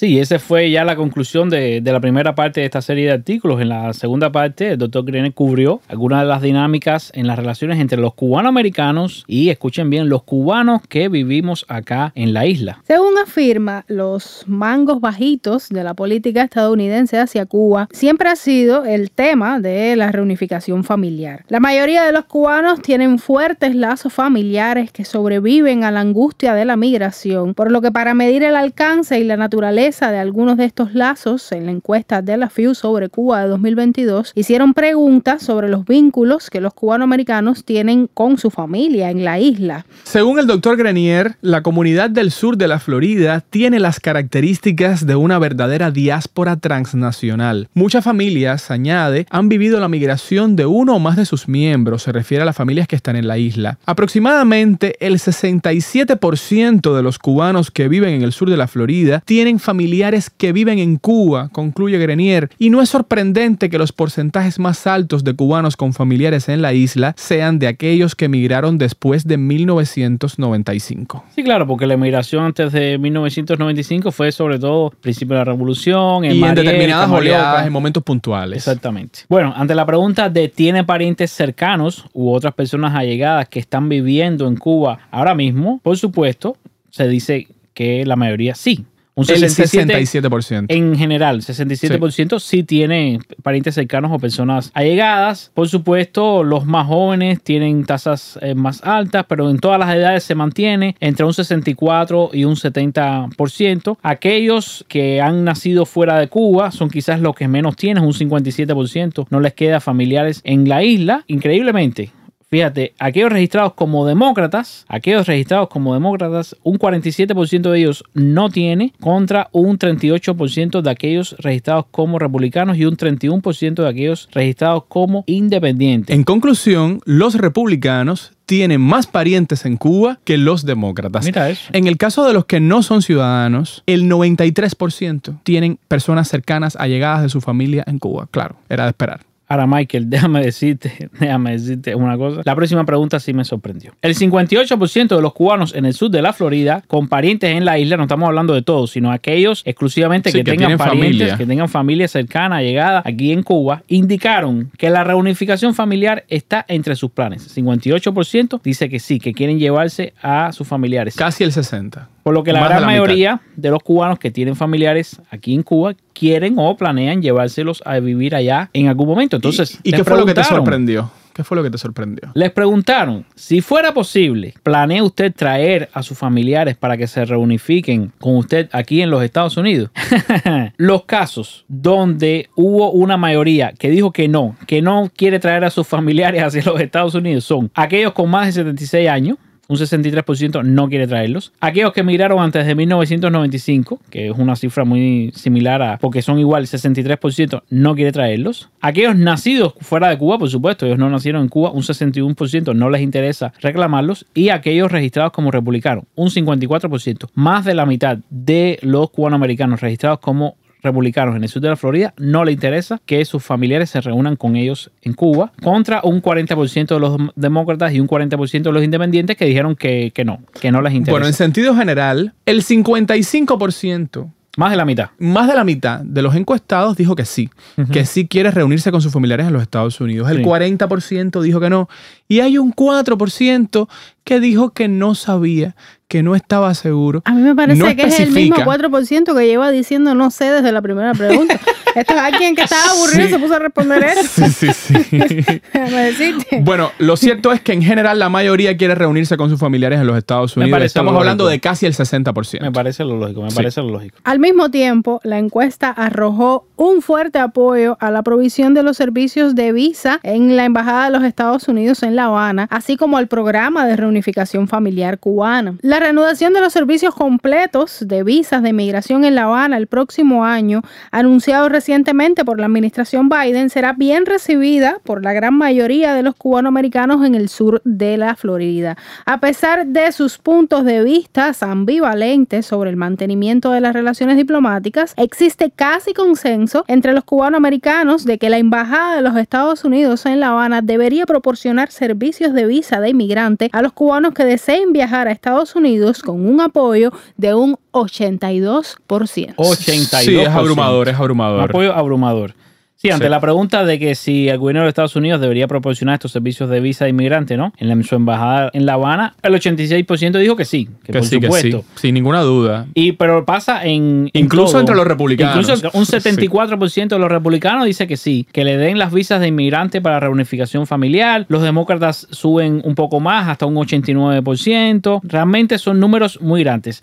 Lo más interesante son aquellos migrantes que eh, llegaron a Estados Unidos entre el 2015 y el 2022. Entre este grupo, el 99%, el 99% de los encuestados dijo que sí, que querían que la Embajada de los Estados Unidos en La Habana proporcionara visas de inmigrante para reunificación familiar. ¿Qué te parece? Nada, que la vida privada, las circunstancias de cada uno, influyen en nuestras posiciones sobre la, la política, en nuestros discursos, en nuestra manera de entender las relaciones políticas, porque de eso se trata, ¿no? De que los americanos tengan una embajada funcionando, un consulado y puedan propiciar este tipo de gestiones sencillas, ¿no? En Y fin. bueno, la encuesta arrojó también un apoyo similar al programa de reunificación familiar cubana, que es un programa específico para Cuba, y arrojó que el 92% de los encuestados lo apoyan. Igual, Sí, lo mismo. Lo mismo, Un estadísticas apoyo- parecidas. Un apoyo abrumador, Abrumador. de todos, los viejos, los jóvenes, los migrantes de hace unos años, los migrantes recientes, los republicanos, los demócratas, todos en general apoyan que se mantenga el programa de parol para la reunificación familiar cubana. Según el doctor Grenier, el apoyo para permitir que todos los estadounidenses viajen sin restricciones a la isla sigue dividido, pero los cubanoamericanos viajan cuando es necesario. Por segunda encuesta consecutiva, la comunidad cubanoamericana en el sur de Florida está dividida en su apoyo a iniciar una política que permita a todos los estadounidenses viajar sin restricciones a la isla. El 47% de los encuestados expresó su apoyo a permitir que todos los estadounidenses viajen a la isla, una cifra casi sin cambios desde la encuesta de 2020. Las poblaciones más jóvenes, los nacidos fuera de Cuba, los demócratas registrados, los no ciudadanos y quienes llegaron después de 2015 son quienes más apoyan la apertura de los viajes a todos los ciudadanos y residentes de Estados Unidos. Sí, así es. Le- Les preguntaron, bueno, los viajes sin restricciones para todos los americanos, ¿hay que permitirlo o no hay que permitirlo? Y ahí entonces eh, hay personas que se oponen firmemente, como un 57% Sí, de aquellos de más de 76 años, como un 59% de los que emigraron antes de 1995 o un 60% de aquellos registrados como republicanos, pero en general está bastante dividido, está bastante dividido según las edades, según el, el tiempo ¿no? en, que llevan en los Estados Unidos como migrantes. Ahora, el 53% se opone, más de la en mitad. general, Sí, más de la mitad. Más Sí, de la sí, mitad del total. claro. Más de la mitad del total se opone en estos momentos a los viajes sin restricciones de todos los ciudadanos norteamericanos a Cuba. Y según Grenier, la falta de apoyo para permitir los viajes a otros no impide que los cubanoamericanos ejerzan la accesibilidad a la isla, porque más de la mitad de los encuestados informa haber viajado a Cuba en algún momento. El 46%, sin menos de la mitad, informa que nunca ha viajado y los migrantes recientes son los viajeros más frecuentes. Casi el 30% de los cubanoamericanos nacidos fuera de la isla también han viajado a Cuba. Entonces se les preguntó, no se les dijo cuántos viajes, pero se les preguntó con qué frecuencia viajan a Cuba, a veces, a menudo, casi nunca, nunca. Y hay una mayoría, una mayoría en todos los casos de cubanoamericanos que dicen que nunca o casi nunca viajan a Cuba y una minoría, bastante minoría, de cubanoamericanos que dice que Bueno. viajan a veces o a menudo. Del total de los encuestados, el 80%, estamos hablando de una mayoría aplastante, Absoluta. el 80% nunca o casi nunca viaja a Cuba. ¿Serán reales esos números de la encuesta? Eh, ¿Habrán respondido? bueno, ten en cuenta todas las otras categorías, edades. Bueno, Camilo ha comenzado a dudar de la encuesta en No, este no, no, no, no. No es que dude la encuesta. Después de llevar media hora hablando de la encuesta. No, no es que dude la encuesta. A ver, recuerda que la encuesta está basada en tu respuesta, que seas lo más sincero posible y de la respuesta. Camilo, yo, Sí, yo, estaba pensando, yo estaba pensando. yo sí lo creo. Mira, yo estaba pensando. Bueno, tú estás pensando que hay personas que, que- que pudieron haber falsificado su, su declaración. Sí, ellos pueden decir lo que quieren, eso es lo de menos. Yo estaba pensando en que el número de cubanoamericanos que viajan a Cuba se ha mantenido alto en los últimos años. Según el doctor Graniel, tal vez porque valoran su capacidad de viajar a la isla cuando lo consideren oportuno, los cubanoamericanos quieren que las aerolíneas estadounidenses tengan la libertad de establecer rutas a todas partes de Cuba. No solo a La Habana. El levantamiento de las restricciones de itinerario por parte de la administración Biden a las aerolíneas estadounidenses que establecen rutas a Cuba se ajusta al deseo de la comunidad de viajar para visitar a amigos y familiares en la isla. Aproximadamente el 71% de la comunidad está de acuerdo con los cambios y la mayoría de todos los grupos respaldan la expansión de los servicios de aerolínea más allá de la capital. Sí, aquí el, ¿Viste lo que te apoyo, dijo aquí el apoyo es total. Quieren volar no solo a La Habana, Quieren quieren, volar a todos partes. lados, a Santa Clara, a Incluso Camagüey, a dentro de los republicanos, de aquellas personas de más de 76 años, en todos los grupos, de aquellos migrantes antes del 95, en todos, más del 50%. Bueno, según el doctor Grenier, a pesar de los inconvenientes planteados por la restricción de remesas de la administración Trump, que obligó las operaciones altamente eficientes de Western Union abandonar la isla, los cubanos en el sur de la Florida continúan enviando remesas a amigos y familiares. Un 47%, cerca de la mitad de todas las familias cubanoamericanas envían remesas a familiares en Cuba. Un 47% cerca de la mitad de todas las familias cubanoamericanas envían remesas a familiares en Cuba. Escucharon bien, ¿no? Los recién llegados, además, son los más propensos a enviar remesas, mientras que el grupo de población de más edad y los migrantes anteriores a 1995 son los que menos remesas envían. Cabe mencionar que los recién llegados tienen menos recursos para aportar a sus familiares, dice Grenier. Sin embargo, la mayoría logra compartir estos recursos con los que se quedan atrás. Según el doctor Grenier, esto le recuerda al viejo dicho, los cubanos comparten lo que tienen, no lo que les sobra. Entonces ya vemos, les preguntaron, ¿usted o algún miembro de su familia envía dinero a Cuba. Yo creo que las cifras eran las esperadas. La mayoría de los republicanos dijeron que no, un 65%. Los demócratas 50 y 50, el 50% sí, el 50% no. Los nacidos fuera de Cuba, un 70% no tienen, no, yo creo que no sienten ese compromiso familiar y no envían. No, y a veces no tienen muchos familiares o no en tienen Cuba. muchos familiares, no envían remesas a Cuba. Aquellos migrantes antes del 95, un 67% no envía. Los de más de 76 años, el 68% no envía. En total, son cifras que se mantienen bastante parecidas, ¿no? A la respuesta total de que un 53% no envía y un 47% sí envía remesas a Cuba. El doctor Grenier concluye esta segunda parte afirmando que los cambios recientes en la política de Biden hacia Cuba abordan muchos de los deseos de la comunidad cubanoamericana de ayudar y reunirse con la familia que vive en la isla. Como explicamos al inicio de este tema, pasaremos ahora a la quinta y última parte de esta serie de artículos. En esta quinta parte, el doctor Grenier nos dice que no es difícil explicar por qué los cubanoamericanos tienen puntos de vista nada conciliadores sobre las relaciones entre Estados Unidos y Cuba.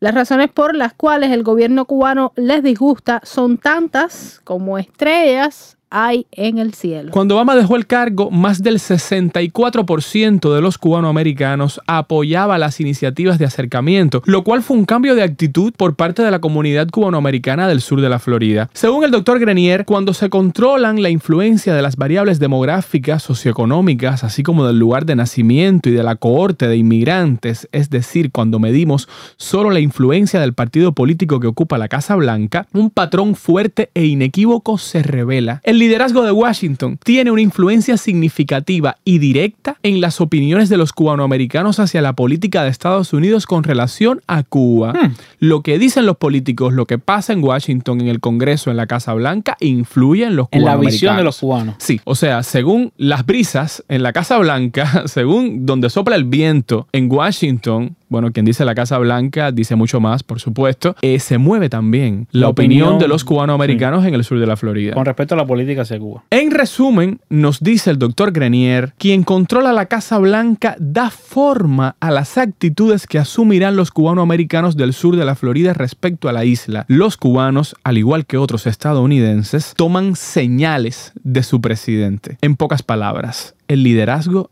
importa. Si hay dos conclusiones diferentes paralelas de que los influencers son la forma de comunicación a pesar de las críticas que hizo Grenier que dijo estos no son periodistas no son Sí, sí, especialistas pero es la, en es la comunicación forma de comunicación la- más apreciada por el público, más popular. público. Sí. Exactamente ellos pueden cambiar la perspectiva de la comunidad cubanoamericana quedó claro no me parece Pueden a mí. influir. sí, Sí, eh, de ahí el término influencer de ¿no? todos modos, de todos modos, según lo que explica Grenier, la influencia de, de la alta política estadounidense, sobre todo el liderazgo Sí. que haya en el gobierno, en Washington, la Sí. administración que puede ejercer un liderazgo, es como un criterio bastante decisivo a la hora de que los cubanoamericanos revisen, se planteen la relación de los Estados Unidos y Cuba. Fíjate, ha sido un análisis muy interesante el hecho de que durante la administración de Obama, la de Trump, había un liderazgo en Ujú. Washington. Y, a- que y- movía movía Exacto, gente. que movía a la gente, que Mm. de alguna manera redondeaba el consenso. sí Ahora no lo hay. O sea, Biden ha seguido las viejas políticas, no ha hecho ninguna modificación significativa, no ejerce sí lo ese que llama liderazgo. él ha dejado el status quo Sí, inmóvil lo dejó intocado. Sí. No ejerce ese liderazgo simbólico también. O sea, no es un, un líder con el carisma que tenía Trump, que tuvo Obama, que movilizaba eh, Mm. los sentimientos. O sea, Sí. no es nada de eso. pero tampoco ha hecho nada contra eh, es decir contra o, o a favor de Cuba No, Exacto. Y entonces la comunidad pues está en la vieja línea. Claro. En este minuto. la que se O sea, quedó en ese mantiene donde la dejaron. He disfrutado mucho la lectura del informe, la revisión de todas estas estadísticas. Sí, porque yo tengo mi, yo tengo mi lado eh, numerológico. Lo que sí es cierto es que lengua más larga tú tienes, Mike. ¿Te parece? Para ti va dedicada esta sección, así que vamos a escuchar de la mano de Yadira Álvarez, Lengua Larga.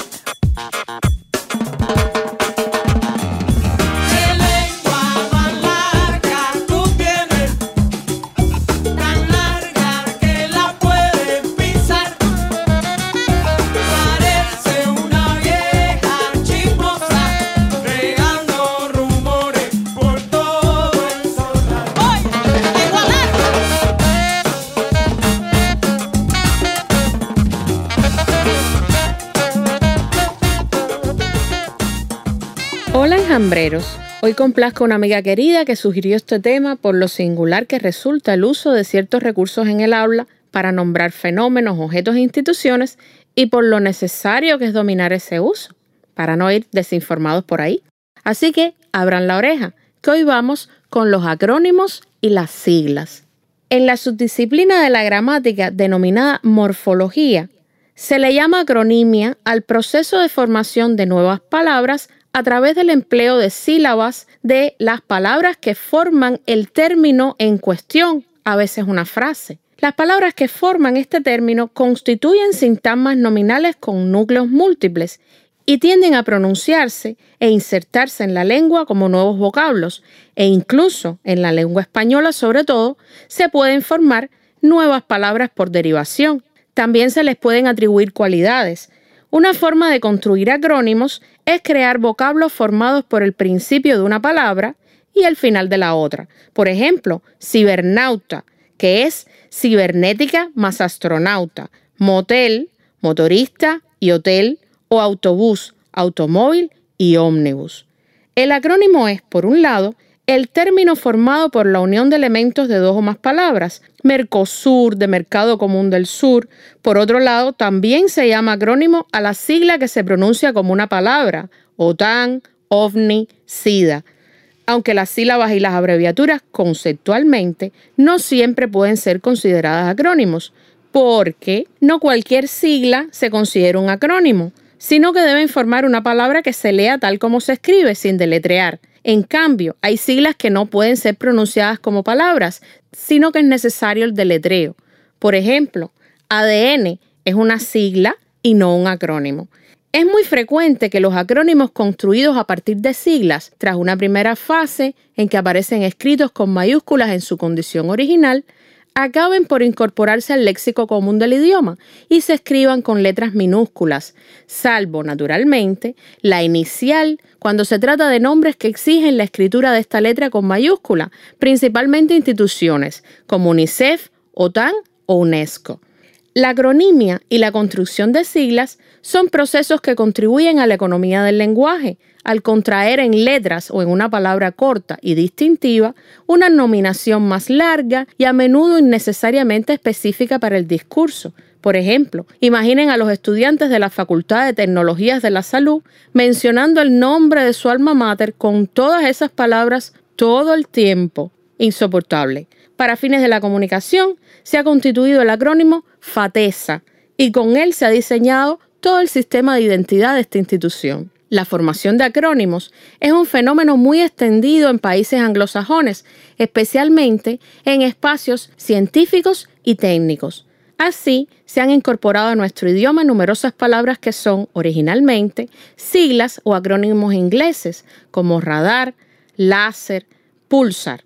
En algunos casos, los acrónimos de origen extranjero se han adaptado o traducido al español. Una vez incorporados al habla, estos forman el plural siguiendo las reglas generales de su formación en español como omnis, usis, radares, transistores. Una curiosidad en este tema es que la mayoría de los acrónimos formados por la unión de dos o más palabras han adoptado el género masculino, incluso cuando en la traducción la palabra núcleo de la expresión abreviada es femenina. Así se dice pulsar, a pesar de que estrella, en inglés star, es femenino. un quasar, a pesar de que la fuente, source, en inglés, es femenino también. A veces el masculino se explica por sobreentenderse un concepto masculino, el rayo láser, a pesar de que luz, en inglés light, es femenino. Por el contrario, los acrónimos que se originan a partir de siglas adoptan normalmente el género de la palabra núcleo de la denominación completa. La UCI, porque unidad es palabra femenina, el SIDA, porque síndrome es masculina. Se le llama sigla a la palabra que se forma a partir de las letras iniciales de los términos que hacen parte de una expresión compleja, pero también a cada una de las letras que la conforman. Las siglas se escriben con mayúsculas sostenidas, independientemente de la forma en la que se escriba la expresión completa a la que sustituyen, y sin acentos. Cuando éstas no se pueden leer en forma de palabra, sino deletreando sus componentes, deben escribirse siempre en mayúsculas. No llevan punto entre las diferentes letras que las componen, ni terminan en punto. El plural de las siglas no se escribe con la S, aunque sí es correcto pronunciarlo en el lenguaje oral, de modo que lo apropiado es escribir las ONG y las TIC, aunque lo digamos como las ONGs y las TICs. Hay muchos ejemplos de este tipo de recursos, como es ICBN, Sistema Internacional de Numeración de Libros, que es una sigla, ONU, Organización de las Naciones Unidas, que es sigla y acrónimo, OTAN, Organización del Tratado del Atlántico Norte, sigla y acrónimo también, y así otras muchas en las cuales podemos ver la diferencia entre aquellas que son solo siglas, porque no se pueden pronunciar más que deletreando, y las que son además acrónimos. Una de las grandes dificultades en el uso de estos recursos es que las personas, por no estar familiarizadas con los términos que les dieron origen, no conocen exactamente a qué se refieren, cuál es la función y la información de algo que se nos está diciendo. Con esto yo tengo una anécdota muy curiosa de cuando estaba embarazada. Los médicos en el reporte mensual de mi estado mencionaban mucho la expresión no se aprecia siur.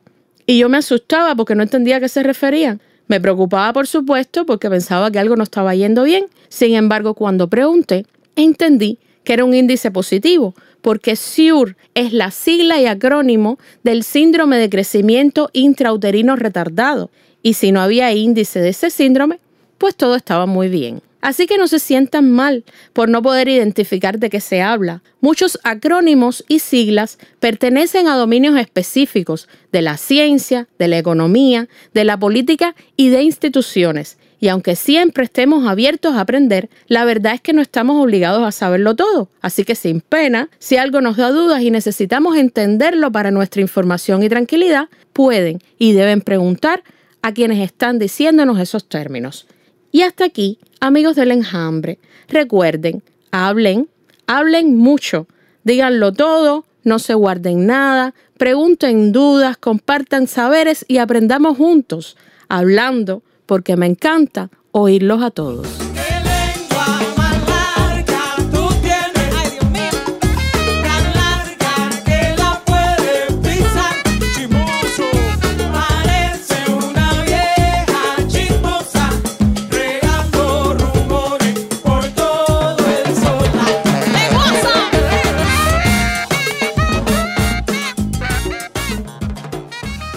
Esta semana, el Toque publicó un artículo titulado Ley contra la violencia de género en Cuba, la solicitud que no ha sido escuchada. Según el Toque, la Red Femenina de Cuba, entre otras organizaciones, aboga por una ley orgánica de protección integral contra la violencia de género en la isla. La petición se ha mantenido en la agenda pública por al menos los últimos cuatro años. Sin embargo, la respuesta del gobierno cubano hasta el momento no da certezas de que esto ocurra en el futuro inmediato. Con las etiquetas Ley de Género ya y tenemos nombres, una campaña de la Red Femenina de Cuba posiciona otras demandas, como la necesidad de contar con datos oficiales sobre violencia de género y que se garantice una educación afectiva sexual desde edades tempranas. Ahora, ¿por qué sería necesaria una ley integral de violencia de género en Cuba? Según explica el toque, en noviembre de 2019, 40 cubanas solicitaron que el cronograma legislativo incluyera una ley integral contra la violencia de género a cuatro representantes de la Asamblea Nacional del Poder Popular. La solicitud, que fue difundida por diversas plataformas digitales, superó las 900 firmas de apoyo en pocos días. ¿Recuerdas aquello, Michael? Sí, claro, En por supuesto. 2019. Yo me Yo, acuerdo de cuando seguí esa noticia, cubrí esa noticia. Fue una demanda que hicieron activistas feministas muy reconocidas y el gobierno, pues, eh, omitió dar una respuesta positiva, asertiva a la demanda que le hacían. No incluyó la ley en el cronograma legislativo que es público. Bueno, nos dice el toque que esta no era la primera vez que se establecía la necesidad de una ley integral de violencia de género. La urgencia de una ley específica había comenzado a integrarse al debate desde el año 1999. En esa fecha, la relatora especial sobre la violencia de género contra la mujer de la Organización de las Naciones Unidas instó a aprobar una legislación especial para enfrentar la violencia en Cuba. En la solicitud de las 40, como luego se le conoció, se establecía que la ley creara las bases para implementar un sistema integral de prevención y atención que garantizara el acceso a la justicia y preservara la vida de las mujeres, además de sancionar los delitos, ya que su propósito no debe ser solo lo punitivo. Para ello, nos dice el toque, la normativa debía considerar la habilitación de refugios y casas de acogida para las víctimas y construir un programa de concientización para las mujeres, los agresores, las instituciones y la sociedad en su conjunto. Michael, yo tengo una. Disculpa que te interrumpa, tengo una duda ahí. No existe en Cuba refugios y casas de acogida. No hay ninguna experiencia ni por parte de las instituciones oficiales ni por parte del activismo independiente. No, se han logrado. Hay algunas experiencias de asistencia a víctimas de violencia de género. Es muy conocida la de Yo sí te creo en Cuba. Tienen habilitado una línea Sí. telefónica, dan asistencia Están en las redes sociales legal, psicológica. Están promoviendo estas discusiones todo el tiempo, denunciando eh, violencias puntuales, hechos de violencia, pero no se ha logrado algo como esto que es indispensable. Según el toque, la acción cívica llegaba en lo que se consideró un momento político favorable, dado que el artículo 43 de la Constitución, aprobada en 2019, establece la obligatoriedad del Estado de proteger a las mujeres de la violencia de género y crear los mecanismos institucionales y legales para ello. Asimismo, en 2019 se hizo pública la encuesta nacional sobre igualdad de género realizada en 2016 y Cuba presentó su primer informe nacional sobre la implementación de la Agenda 2030 que incluyó el primer dato oficial público sobre feminicidios en el país. Entonces, hubo que esperar a este primer informe nacional de la implementación de la Agenda 2030 para tener datos de feminicidios en Cuba. Porque además son datos que no han estado interesados el gobierno en, en dar y ha sido todo Sí, un problema. solo con se estos están datos, ¿no? expresando con esa precisión en, en fechas relativamente recientes, aunque el activismo feminista ha estado todo el tiempo denunciando Sí, que son subregistros. claro. O sea que todos los casos no están ahí, obviamente. por supuesto. Porque hay confusión también a la hora de recogerlos o Mm. no queda claro cómo se recogen. En fin, hay una nebulosa bien grande en torno al asunto. Bueno, nos dice el toque que, como se confirmó con la publicación del calendario legislativo hasta el año 2028, una ley integral de violencia de género no estuvo entre las reformas agendadas. Hasta el momento, la ruta seguida por las autoridades ha sido incorporar la atención a la violencia de género en otros cuerpos legales y no en una norma específica. Es el caso del nuevo Código Penal, que no tipifica el delito de feminicidio, y del Código de las Familias también, vigente desde septiembre de 2022. Nos dice el toque que en su propuesta de una ley integral contra la violencia de género, las feministas cubanas advertían que no solicitaban una norma fragmentada, sectorial ni focalizada, sino un instrumento que en su integralidad permita y exija a otras normas el reconocimiento y atención a la violencia de género. Quieren una ley total, integral, completa, no que esto se Sí, diluya sea en diferentes diluido. leyes. Es muy común en la legislación cubana que haya decretos leyes y, y leyes diferentes sobre un mismo tema y que diluyen realmente cómo se La trata un posición de los juristas, la posición declarada de expertos Sí. es que esto, bueno, se va a transversalizar, va a estar en diferentes leyes. No obstante, el activismo feminista pide, sigue insistiendo en la haya una sola necesidad de esa ley integral. Las políticas públicas que de cierta forma guían el proceso de cambios legislativos en Cuba son el programa Programa Nacional para el Adelanto de las Mujeres, del cual hemos hablado acá en el enjambre, publicado el 8 de marzo de 2021, y la Estrategia Integral de Prevención y Atención a la Violencia de Género y la Violencia en el Escenario Familiar, vigente desde el 9 de diciembre de 2021. En este último acuerdo se plantea como objetivo evaluar la pertinencia de diseñar una norma integral con rango de ley, lo que sigue dejando su aprobación en el limbo de lo posible, a pesar de que la experiencia internacional respalda su valor. Según el toque, la estrategia vio la luz un día después de que se publicaran las cinco primeras denuncias por abusos sexuales contra el trovador Fernando Becker en el medio independiente El Estornudo. Sí. Sin embargo, los 10 meses que duró el proceso de acceso a la justicia y que concluyó con el reconocimiento de la culpabilidad del agresor demostraron que en efecto es necesaria una legislación integral. No hubo reparación para las víctimas, más allá de la sentencia, para muchos insuficiente, hablábamos del tema hace un rato.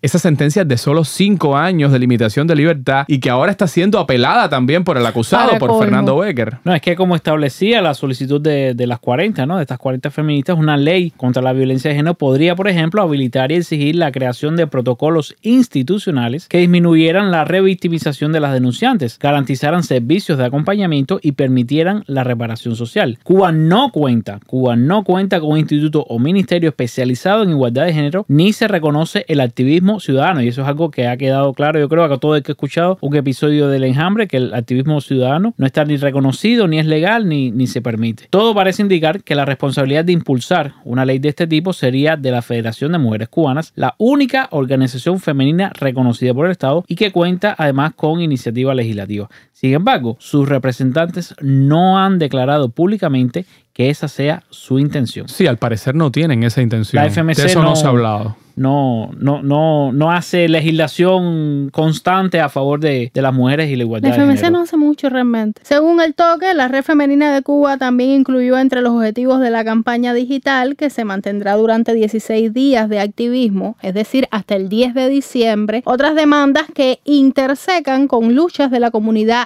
LGBTIQ. Una de estas es asumir a las transidentidades como colectivo específico dentro de la norma solicitada para atender la violencia de género. La aprobación de una ley de identidad de género se ha mantenido como una demanda del activismo feminista y LGBTIQ por más de una década, sin que tampoco se insertara en el actual calendario legislativo. Mira, realmente yo, yo agradezco que en Cuba estos debates se estén dando de, de esta manera, ¿no? En el sentido de que el activismo feminista encuentra muchos puntos de contacto con el activismo LGBT y Sí. están trabajando por las mismas cosas. En el mundo, mira, es mucho más polémico. ¿Verdad? Sí, hay feministas radicales que excluyen a las transidentidades. Mira, sobre estos ¿Verdad? temas la discusión podría ser grandísima y si decidiéramos profundizar y conversar con personas nos darían mil perspectivas, pero agradezco que en Cuba, donde el debate además es mucho más bajo, mucho más simple, se esté dando con armonía hasta el momento. La red femenina de Cuba también incluye como necesidad legitimar y oficializar los datos necesarios en materia de violencia de género, porque no existen estadísticas oficiales actualizadas sobre este problema en Cuba. En 2021, la FMC anunció la creación de un observatorio de género que incluirá los registros actualizados de feminicidios en el país, pero al parecer la iniciativa aún no se concreta. Además, la Red Femenina de Cuba solicita que se garantice la educación afectivo-sexual integral desde edades tempranas en las escuelas y la familia, con un enfoque basado en la igualdad y de prevención de la violencia. Según el toque, las autoridades habían dado un paso importante en esta dirección con la resolución 16 del 26 de febrero de 2021 que aprueba el programa de educación integral en sexualidad con enfoque de género y derechos sexuales y reproductivos en el sistema educativo nacional. De eso hablamos acá. En septiembre de ese año anunciaron, el gobierno cubano anunció que su implementación, sin embargo, sería aplazada por cuestiones organizativas, lo que muchas personas consideraron una concesión ante las presiones de grupos religiosos. De Es eso no hay ninguna un duda. paso de avance importante se truncó inmediatamente y nunca llegó a ejecutar. Es algo que tenemos pendiente porque el Ministerio de Educación dio una excusa, o sea, no dijo claramente, Dijo que era pasó temporal. esto, esto no se va a implementar, no, no dijo eso, dijo, bueno, lo vamos a implementar en algún momento, pero ahora no podemos, sabemos que es una excusa. Y vamos a exigir que se implemente porque creo que es muy útil para todos, para los padres, las madres, las familias, los, los menores de edad, para la agenda de, de igualdad que promueve la comunidad LGBT, la educación es esencial. Y bueno, me alegra que en esto coincidamos con la Red Femenina de Cuba, nosotros lo- los miembros del activismo del movimiento LGBT. Nada, una muestra más de todo lo que falta por hacer, Michael. Y Muchísimo, que urge darle muchísimo. solución. urge darle solución. Vamos ahora a divertirnos un poco, Mike. Es hora. Te dije al principio que íbamos a volver sobre el tema de las hostias. Oh, no me digas que vamos a hacer una misa ahora aquí No te voy a con decir Camilo nada. como sumo sacerdote. No te voy a decir nada, vamos a escuchar antes del domingo. No lo digo yo, lo dice la gente. No lo digo yo, Escucha y aprende. no lo digo yo, lo dice la gente. No lo digo yo. Cultiva tu mente.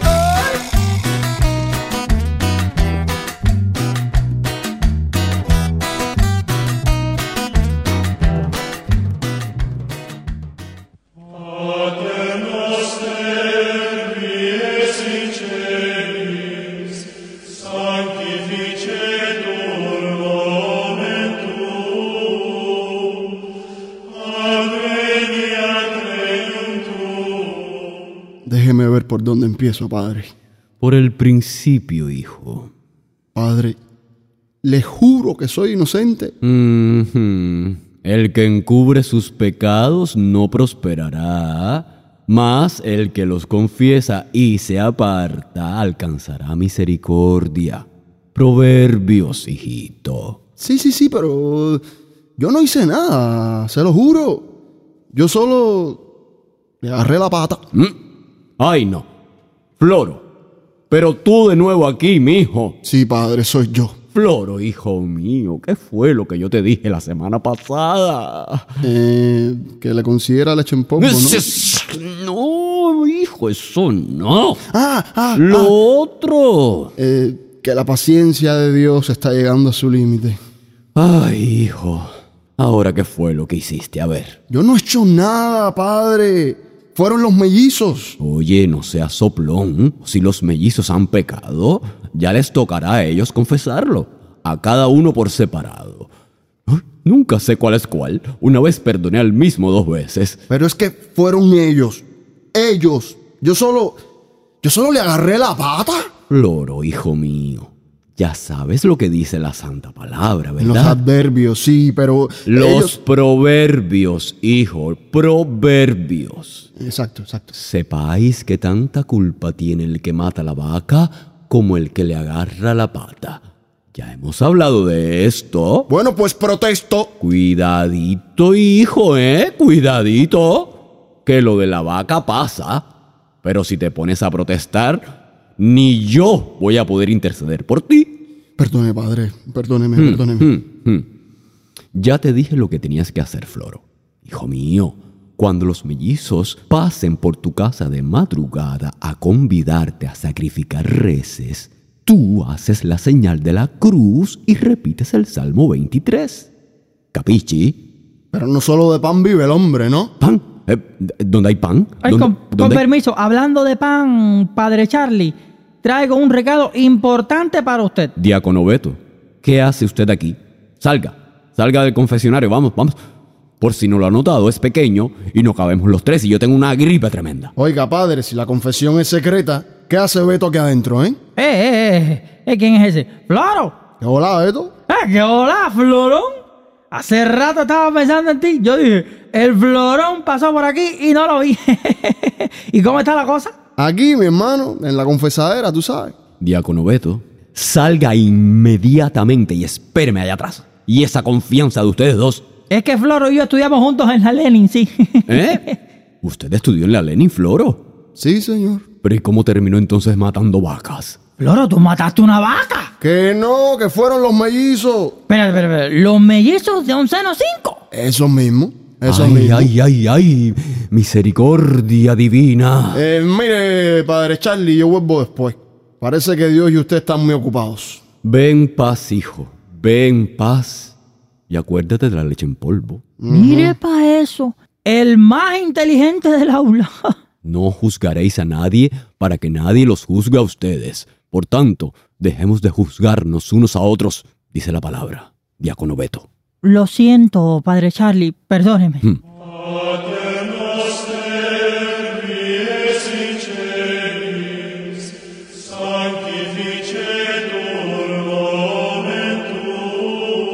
Hijo mío, ¿se puede saber cuál es ese recado tan urgente que te ocupa? Está un poquito mayorcito para ponerse a ventilar nuestros asuntos delante de los fieles, ¿eh? Perdóneme, padre. Mire, le juro que no volverá a pasar. Pero es que, es que ha ocurrido algo, algo sin precedentes. Eh, sin precedentes. Sin precedentes, sí. Chico, no se me ocurre qué podrá ser. Eh, en esta parroquia se quebrantan ocho mandamientos al día. Ya nada me sorprende. Han llamado por teléfono la Carmelita Ah, sí. ¿Y qué querían? informarnos que se han quedado sin harina, padre. Ay, qué buen chiste, diácono Beto, qué buen chiste. ya, en serio, ¿qué querían? Eso, padre. Que se han quedado sin harina. ¿Mm? A ver, a ver. Al principio creí que no había escuchado bien y me quedé tan sorprendido como usted. Y le volví a hacer la pregunta a sordera. Y me dijo, oiga, oiga, usted es sordo. Le repito que hemos estado trabajando con un poquito de harina que quedaba. Y lo que había de reserva ya se acabó, llegó a su fin. Y entonces, padre, ya colgué y vine corriendo como alma que lleva el diablo. Shh, cuide su lenguaje, diácono Beto. Ay, sí, sí, sí, sí, sí. Lo siento mucho, pan Charlie. Digo, ¿Mm? padre Charlie, perdone. Eh, eh, dígame algo. Sordera le dijo eso. Sí, y Sortera me lo confirmó. ¿Y con qué fabricarán las hostias para la celebración de la próxima Eucaristía? Para divino Dios, Oiga, no se haga el gracioso sorbeto. diácono. Eso mismo. Ya me tiene usted totalmente confundido. Padre Charlie, usted se puede tomar esto, vaya, como un atrevimiento de mi parte, pero quizás, a lo mejor, pudiéramos pedirle ayuda a, sus viejas amigas. ¿Eh? ¿A quiénes? Ya sabe, padre, a sus tres amigas. O- oiga, oiga, diácono Beto. Déjese de intriga. ¿ah? Que cuando usted iba con la harina, ya yo venía con el pan. ¿A quién se refiere? A Los Ángeles. A Los Ángeles. No, no, no, no, no. Sí. No, no, ni hablar. Ya están retiradas. No es bueno meter a Los Ángeles en las cosas de los hombres. Es peligroso tenerlas por aquí. Eh, Los Ángeles son... Bueno, hubo un tiempo en el que todo el mundo hablaba de Los Ángeles de Charlie, ¿eh? Por allá, por los 2000, ¿se acuerda? No había nada que ellas tres no pudieran resolver. Estaban tocadas por la gracia divina. No, no, no. Pensemos en otras opciones. Eh, no sé, podemos usar eh, galletitas María. Están en MLC. Mm. La ofrenda no da para tanto, padre. Este, a- a- harina de yuca, eh, casabe, o, o en última instancia, eh, el pan de la bodega. Ay, padre Charlie, no practique el autoengaño. La hostia solo puede elaborarse con trigo. Bueno, ok, ok. Está bien, invoquemos a los ángeles, pero solo por esta vez, diácono Beto, el Señor nos libre de la furia de esas tres. Y, padre, ¿cómo sabrán que las necesitamos? Ay, reza, hijo, reza.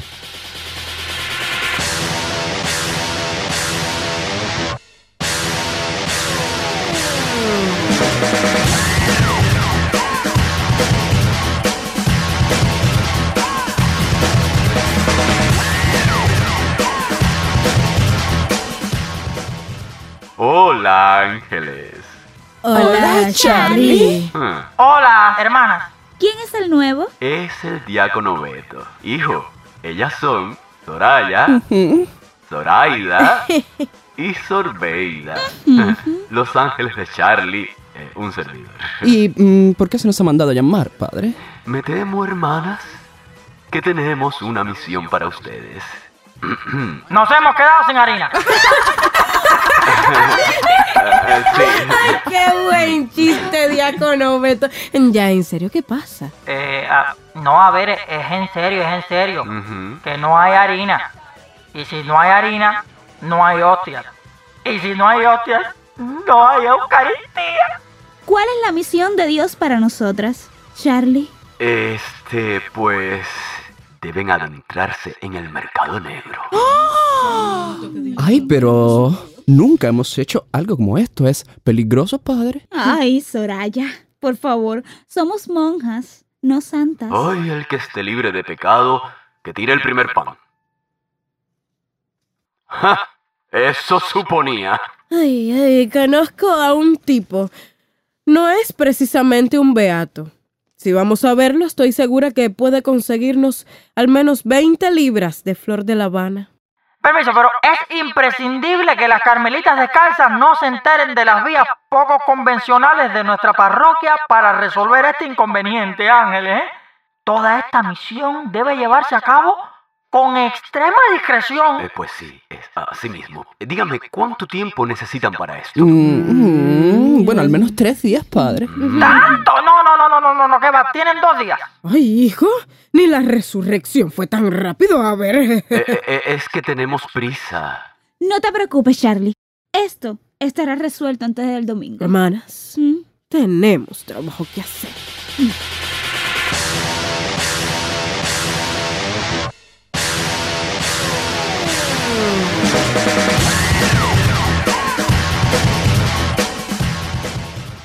Suéltame, sué- sué- suéltame, suéltame. Yo soy inocente. Suéltame. Quédate quieto y no te muevas, Floro. No queremos hacerte daño. Pero, pero- pero ¿quiénes son ustedes? A ver, ¿quiénes son ustedes? ¿Cómo saben mi nombre? Suéltame. Somos tres inocentes monjas. ¿No lo ves? Ah, sí, sí, sí, sí. Ya, ya. Y yo soy Elon Musk. Eres Floro. Soraya, léele su expediente a Floro a ver si estamos en lo correcto. Mm, con gusto, hermanita. Floro Jesús Meriño, diplomado en gestión agropecuaria y forestal sostenible, sabe ruso, Photoshop y Excel. Ay, querida, puedes ir a la parte más interesante. Ah, sí, perdóname un desliz. Aquí está. Ha sido el revendedor de leche en polvo, maicena y harina.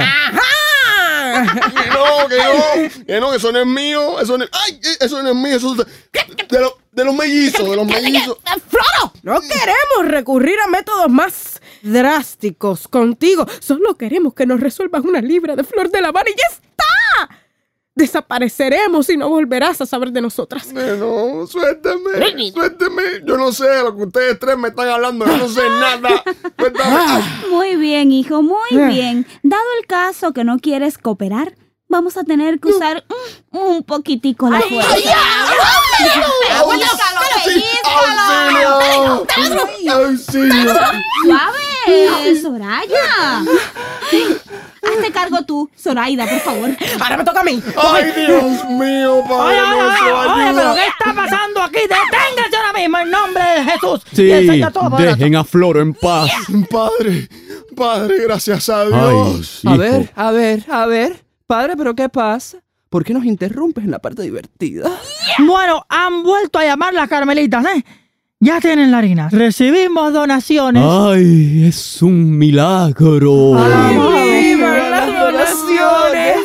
Sí, sí, sí. Multiplicamos las hostias gracias a la solidaridad internacional. Ay, Bueno, Ay. bueno, y también por parte del Estado, hay que decirlo. Ay, Dios mío, atrás Satanás, referendo. Satanás. Eh, el Señor obra de maneras misteriosas, ¿no es verdad?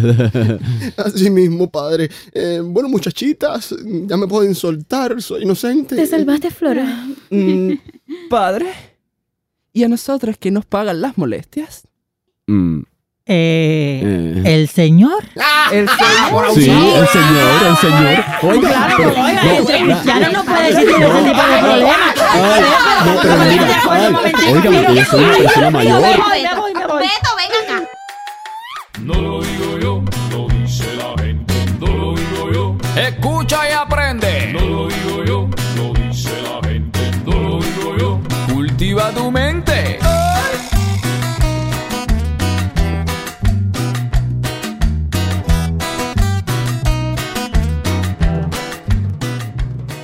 Y bueno, Lucía, yo sé que a ti te encanta que yo traiga temas de economía, pero hoy traigo un tema de economía, pero es más bien un artículo de opinión. Es un, yo sé que a muchos de nosotros no nos gustan los números, pero realmente hoy lo que traigo es un artículo publicado en Cuba por el economista cubano Marley Lenin que se titula Recuperar o salvar la economía cubana. Yo propongo sacrificar. No sé qué piense Michael. Sacrificar así como en un templo, como en la Así antigua como que Grecia. ya. Déjenla ya.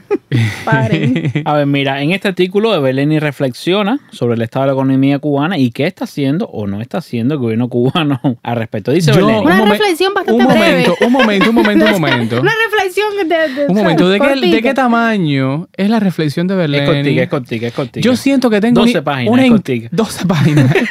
Con 12 páginas ya está, está garantizada la independencia económica de Cuba. Yo siento, Lucía, que tengo ya una intimidad con Everleni, como si fuera parte de mi familia. Eveleni lo máximo. como si fuera mi vecino. Es que es una presencia permanente aquí. Menos Tú mal, vecino de Belén y yo vecina de Pablo Vidal. menos mal que hoy tenemos infusión, tenemos un Sí, tecito hoy tenemos, hoy tenemos. bien caliente. Hoy tenemos, hemos recibido unas donaciones de té gracias a la solidaridad internacional Y a la cuota también. Qué alivio. y al Estado, vale aclarar. Qué alivio. Voy. Dice Berleni que en los últimos tiempos se les vienen escuchando varios dirigentes del país interrogantes interesantes, dice él. Lo mismo en conferencias que en encuentros con diversos actores sobre las disyuntivas a las que se enfrentan a menudo. Eveleni trata de reconstruir frases que ha capturado y dice que más o menos así dicen los dirigentes. Sabemos que hay muchas insatisfacciones y cosas por hacer, pero a qué usted dedicaría los escasos recursos que tenemos si no alcanzan para todo? ¿Priorizaría el pago de un buque de combustible o la compra de leche en polvo para niños o medicinas para hospitales o el transporte público o la reparación de las termoeléctricas? Esa es tu voz de dirigente. Ese es mi voz dirigente. Esas preguntas, dice Berleni, tratan de convencer sobre la difícil, casi imposible, tarea que tienen sobre sus hombros quienes dirigen la economía cubana. Pues encima de todo, el bloqueo o embargo norteamericano a Cuba está cada día más presente en la realidad cubana. La El que no es que sí. existe, el, que, el que no existe. La verdad Bueno. es que sí, yo me pongo a pensar en todo eso, igual que Berleni, por las noches en mi casa, en mis insomnios. Dice que ¿Verdad, se pone a pensar en y, eso. y me da una pena y una tristeza y una lástima con Díaz. Canel. Sí, está bien. Una gana de llorar.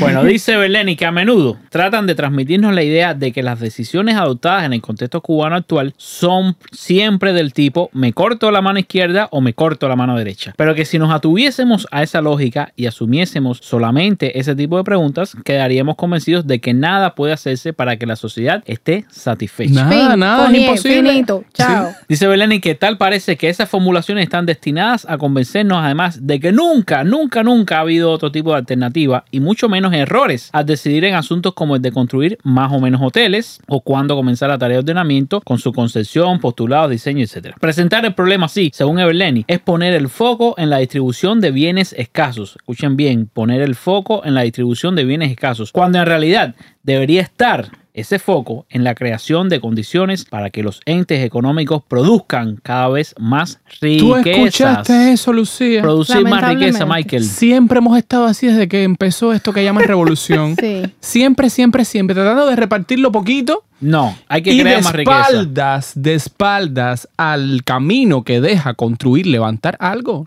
algo nuevo. Bueno, dice Berleni que en definitiva ese es el verdadero reto de los responsables de la economía de cualquier país. Lo otro no es dirigir la economía, dice Berleni, sino dirigir un centro de distribución, que es lo que en muchos casos parece que se ha venido haciendo. Un orfanato. Una cosa así, ¿no? Se ha llegado a un momento tan crítico que es muy difícil transformar la situación sin hacer cambios profundos de todo tipo, de mentalidad y de formas de manejo, y con riesgos además de todo tipo ante la inseguridad sobre los resultados de cualquier medida que se tome. Y el tiempo, dice Berleni, para el caso cubano es muy, pero muy escaso. ¿Qué fue lo que dijo? Hacer cambios profundos. Profundos, cambios profundos y de todo tipo. Eso es lo mismo que dijo Fidel. Cambiar todo lo que debe ser cambiado.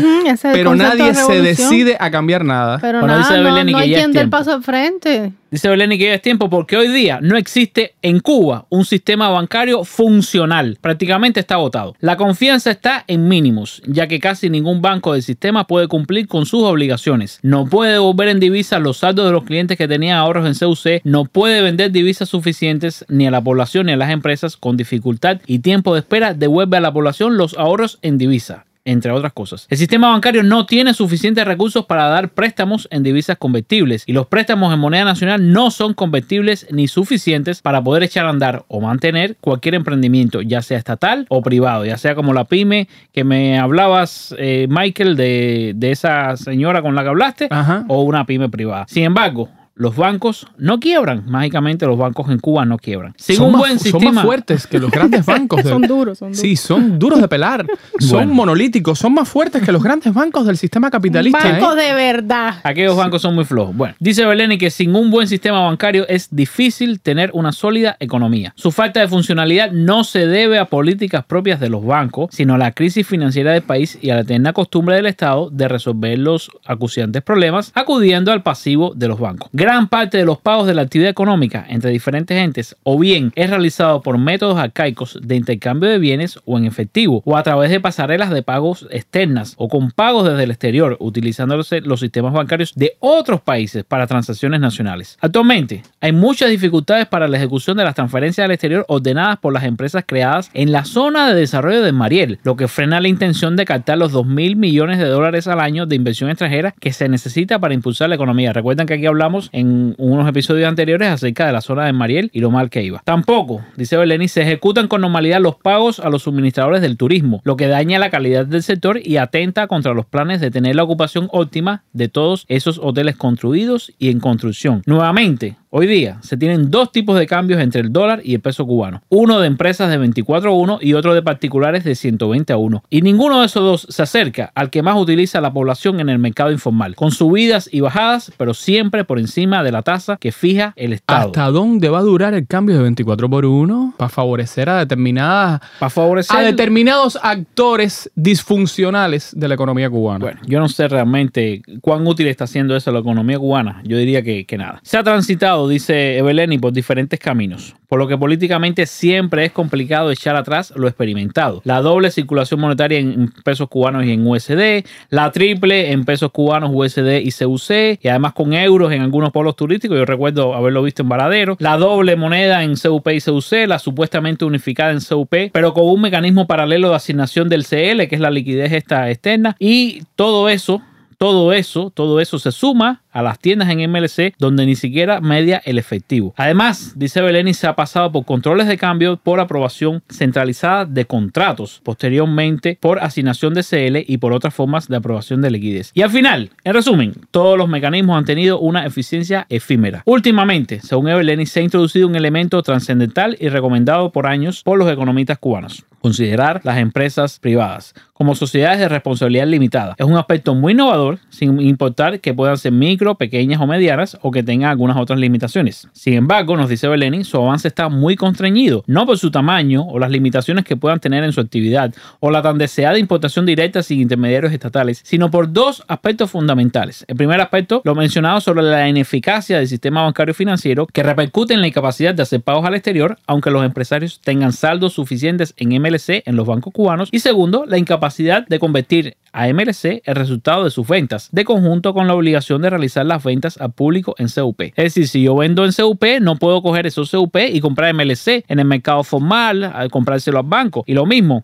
si tengo MLC en el banco, no puedo pagarle con esos MLC a un proveedor en el extranjero. Es un desastre todo. De hecho, nos dice Beleni, se está constatando lo que por años hemos venido diciendo muchos economistas, que los cambios o reformas económicas tenían que ser integrales y no con medidas aisladas y que antes de la unificación monetaria era necesario primero tomar otro conjunto de decisiones destinadas a dar mayor autonomía a los empresarios estatales y a liberar más las fuerzas productivas. Cuando se habla de mayor autonomía, dice Beleni, muchos piensan solo en la capacidad de invertir, de emplear o despedir trabajadores, de ampliar o no el objeto social, de distribuir las utilidades y un largo etcétera. Tú hablaste de eso al principio del episodio, eh, Michael. Son tareas necesarias para cualquier directivo empresarial, dice Beleni. Pero, dice Beleni, ¿qué mayor autonomía puede haber en las empresas estatales que saber que los fondos ganados nadie los puede tomar? Sea el OSDE, el Ministerio de Ramo, el Ministerio de Economía y Planificación o cualquier otra autoridad de máximo nivel de gobierno. Es decir, de esas ganancias Tiene que genera la empresa. Sí, sí. Si te las quitan, no tienes autonomía ninguna. Aunque los recursos sean utilizados para asuntos vitales o imprescindibles del país, dice Beleni, deben estar en primer lugar los impuestos y la utilidad del Estado plasmada en sus empresas Sí, al final, eficientes. al final lo que se está llamando es a tener como orden y respeto por determinadas estructuras. por, la, por, por lo que es la,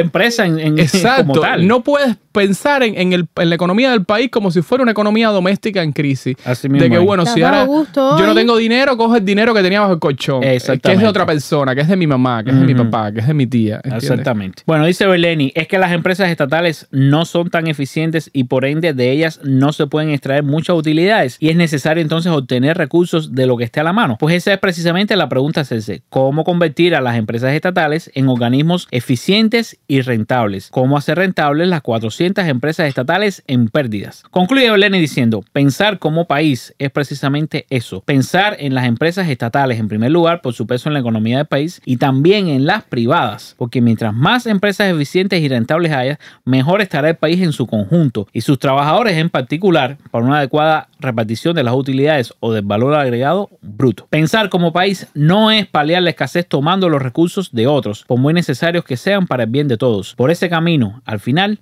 cada vez habrá menos de dónde obtener recursos. Yo te Ah, voy a decir, yo te voy a decir algo después de haberlo escuchado. A mí me parece que a Díaz Canel le gustaría eso, le gustaría el punto de Berleni oír eso, porque realmente, mira, tiene, es, es tan, o sea, en qué esas nociones incluso amenazan al, al poder del partido. En Bueno. nada. En nada. Le puedes decir a Descanet que vaya al sitio Don Cuba, descargue el artículo de Berleni. Yo no tengo ninguna relación titulado Recuperar o salvar la economía cubana. Yo no tengo ya. ninguna relación con Díaz Canel, No, pero, pero te creo, que puedo, creo que puedo llegarle a Liz Lo Cuesta. dudo. Creo que puedo llegarle a Liz Cuesta porque, en fin, Tienes amistades en común. es simpatizante del movimiento LGBT. Recuerda lo Bueno. de mi homo y mi hetero. y sí, tenemos conocidos en común. Bueno. Vamos a intentar hacerle llegar este mensaje de Berleni, nuestro querido vecino.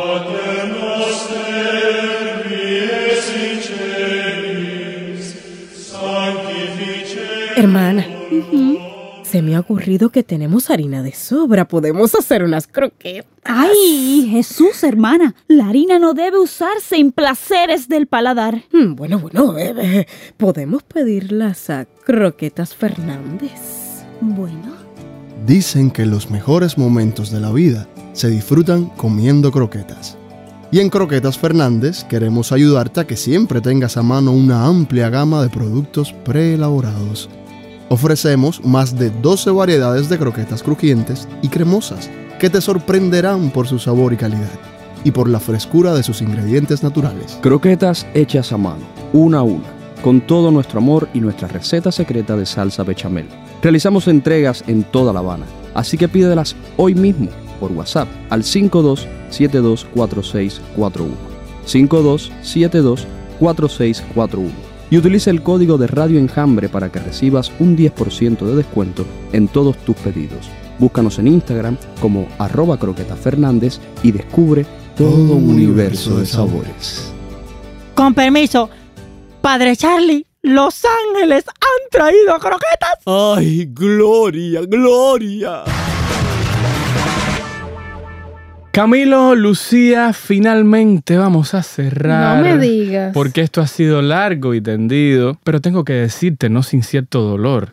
Camilo secuestró el programa A y ti, trajo Camilo. una verborragia completa, infinita. Pero que no. A ti, Camilo. Del cabo de San Antonio a la punta de Maicí. Camilo, a ti te faltó una noticia que dar sobre economía. Ah, no me digas. Me faltaron muchas, Mikey, pero bueno, ¿a cuál te refieres? Esta es esencial. Ver, Esta dime. semana, el presidente de Argelia, que tiene el bonito nombre de Abdelmajid Tebboune, decidió cancelar todos los intereses pendientes de la deuda de Cuba y aplazar su reembolso. ¿Sabes hasta cuándo? ¿Hasta cuándo? Hasta nuevo aviso. Hasta nuevo y aviso. todo para aliviar el impacto económico que ha sufrido esta isla tras la pandemia. Y eso lo consiguió Díaz Canel. Díaz Canel. También, también Abdelmajid, el presidente argelino, ofreció a Cuba, así como quien regala un caramelo, una central eléctrica para paliar los apagones, una central eléctrica solar. Qué buena O sea, persona. energía limpia. Y también prometió restablecer el abastecimiento de petróleo para que Cuba pueda reactivar las centrales termoeléctricas están lastimadas en los últimos tiempos y combatir los apagones. Todo eso en una visita de Díaz Canel. Todo eso en una visita de Díaz Canel. ¿Qué le habrá dicho Díaz Canel? Bueno, mira, yo no sé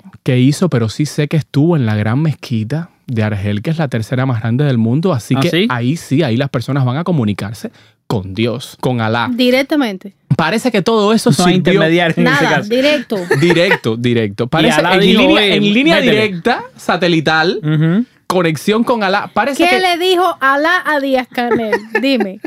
Lo que sabemos es lo que le dijo Díaz Canel a Alá, que Ah, le, bueno. le dijo Nos más falta luz. información. Más luz. No sabemos qué respondió Alá, pero parece que está respondiendo a través del presidente déjame decirte que- Abdelmajid Tebboune. Que aparte de estas buenas noticias para el gobierno cubano, hubo una polémica con esa visita. Bueno, precisamente con la visita a la mezquita. Sí. Liz Cuesta, ya la mencioné hace un instante, Ah, salió sí. con un pañuelo verde. El pañuelo era un poco grueso, hacía demasiados pliegues.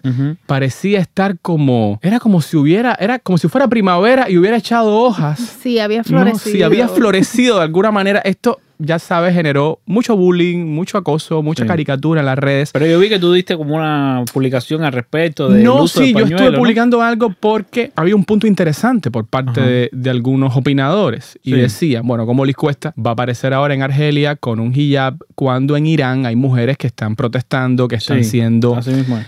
Lastimadas, golpeadas, violentadas, Asesinadas. precisamente, incluso asesinadas, precisamente por resistirse a usar el hijab en lugares públicos. Sí. Bien, yo entiendo ese punto. También entiendo que se trata del protocolo que a la mezquita no se puede entrar sin No, el no hijab. puede, no hubiera podido entrar. Era imposible. Que los países tienen sus reglas, que además se trata de Argelia, no solo de Irán. O sea, no, o sea estamos, estamos en Argelia, hablando de Argelia ahora, ¿no? Ujú. O sea, Liz Cuesta no estaba en Irán, Sí. aunque al parecer pasarán por allí en algún momento, me imagino. En fin, mi posición fue compartir con, con las personas que me siguen en Twitter, en Facebook, otra perspectiva sobre esto, no con el propósito de defender a Liz Cuesta, sino de entender El fenómeno. el fenómeno. Sí. Y bueno, les compartí algunas fotos bellísimas de grandes mujeres involucradas en política en el mundo que también cuando han estado de visita en países islámicos han tenido que ponerse el hijab, les guste o no les guste. Y es el caso de la reina de Inglaterra, ¿Ah, sí? la desaparecida reina de Inglaterra, es el caso de Michelle Obama, es ¿Cómo el caso... No. Sí, es el caso de Ah. Melania Trump e Ivanka Trump que fueron a ver al Papa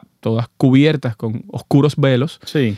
Y mira, mm, sabes, no siempre les quedaban bien. En fin, Liz Cuesta no es la excepción de la regla. Y ese era el punto Es de mi decir, lo tweet. que quieres decir que es común que esto suceda en visitas a tu perfil. Es común, es común. Con respecto a esta polémica, yo me sentí muy complacido porque, bueno, a veces te encuentras con gente que cree más o menos lo mismo que tú e incluso lo expresa mejor que tú. Me sentí que había encontrado mis respuestas en un tweet del activista Danielito Tritri, Daniel Triana, Ajá. activista LGBTI, activista por los derechos de los presos políticos, actor por de excelencia. Teatro, enjambrero ilustre. Danielito publicó en Twitter, opinión impopular, no me gusta el bullying a Liz Cuesta por el velo, no me gusta fiscalizar los cuerpos diversos. Sí.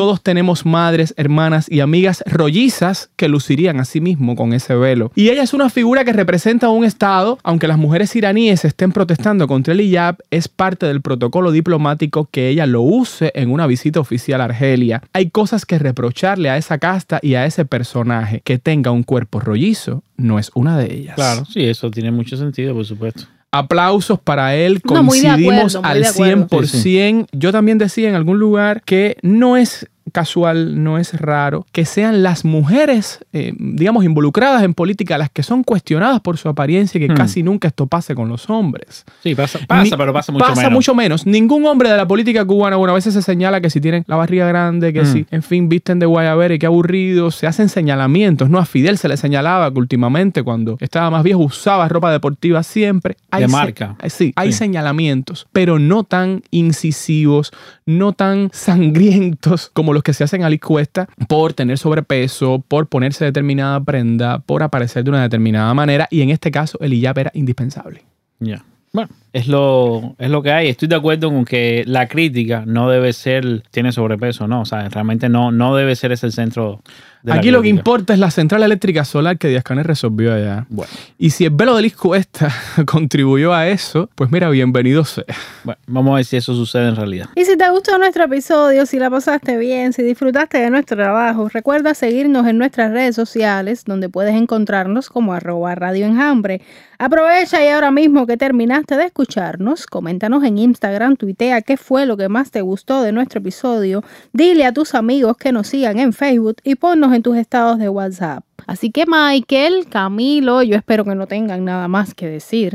Nos vemos ¿Te parece poco? el próximo sábado. Chao. Chao. Hoy quiero cantar a mi Cuba bella. Hoy tal vez voy a llorar pensando en ella. Porque Cuba es mi patria querida. Porque en Cuba fue donde yo nací.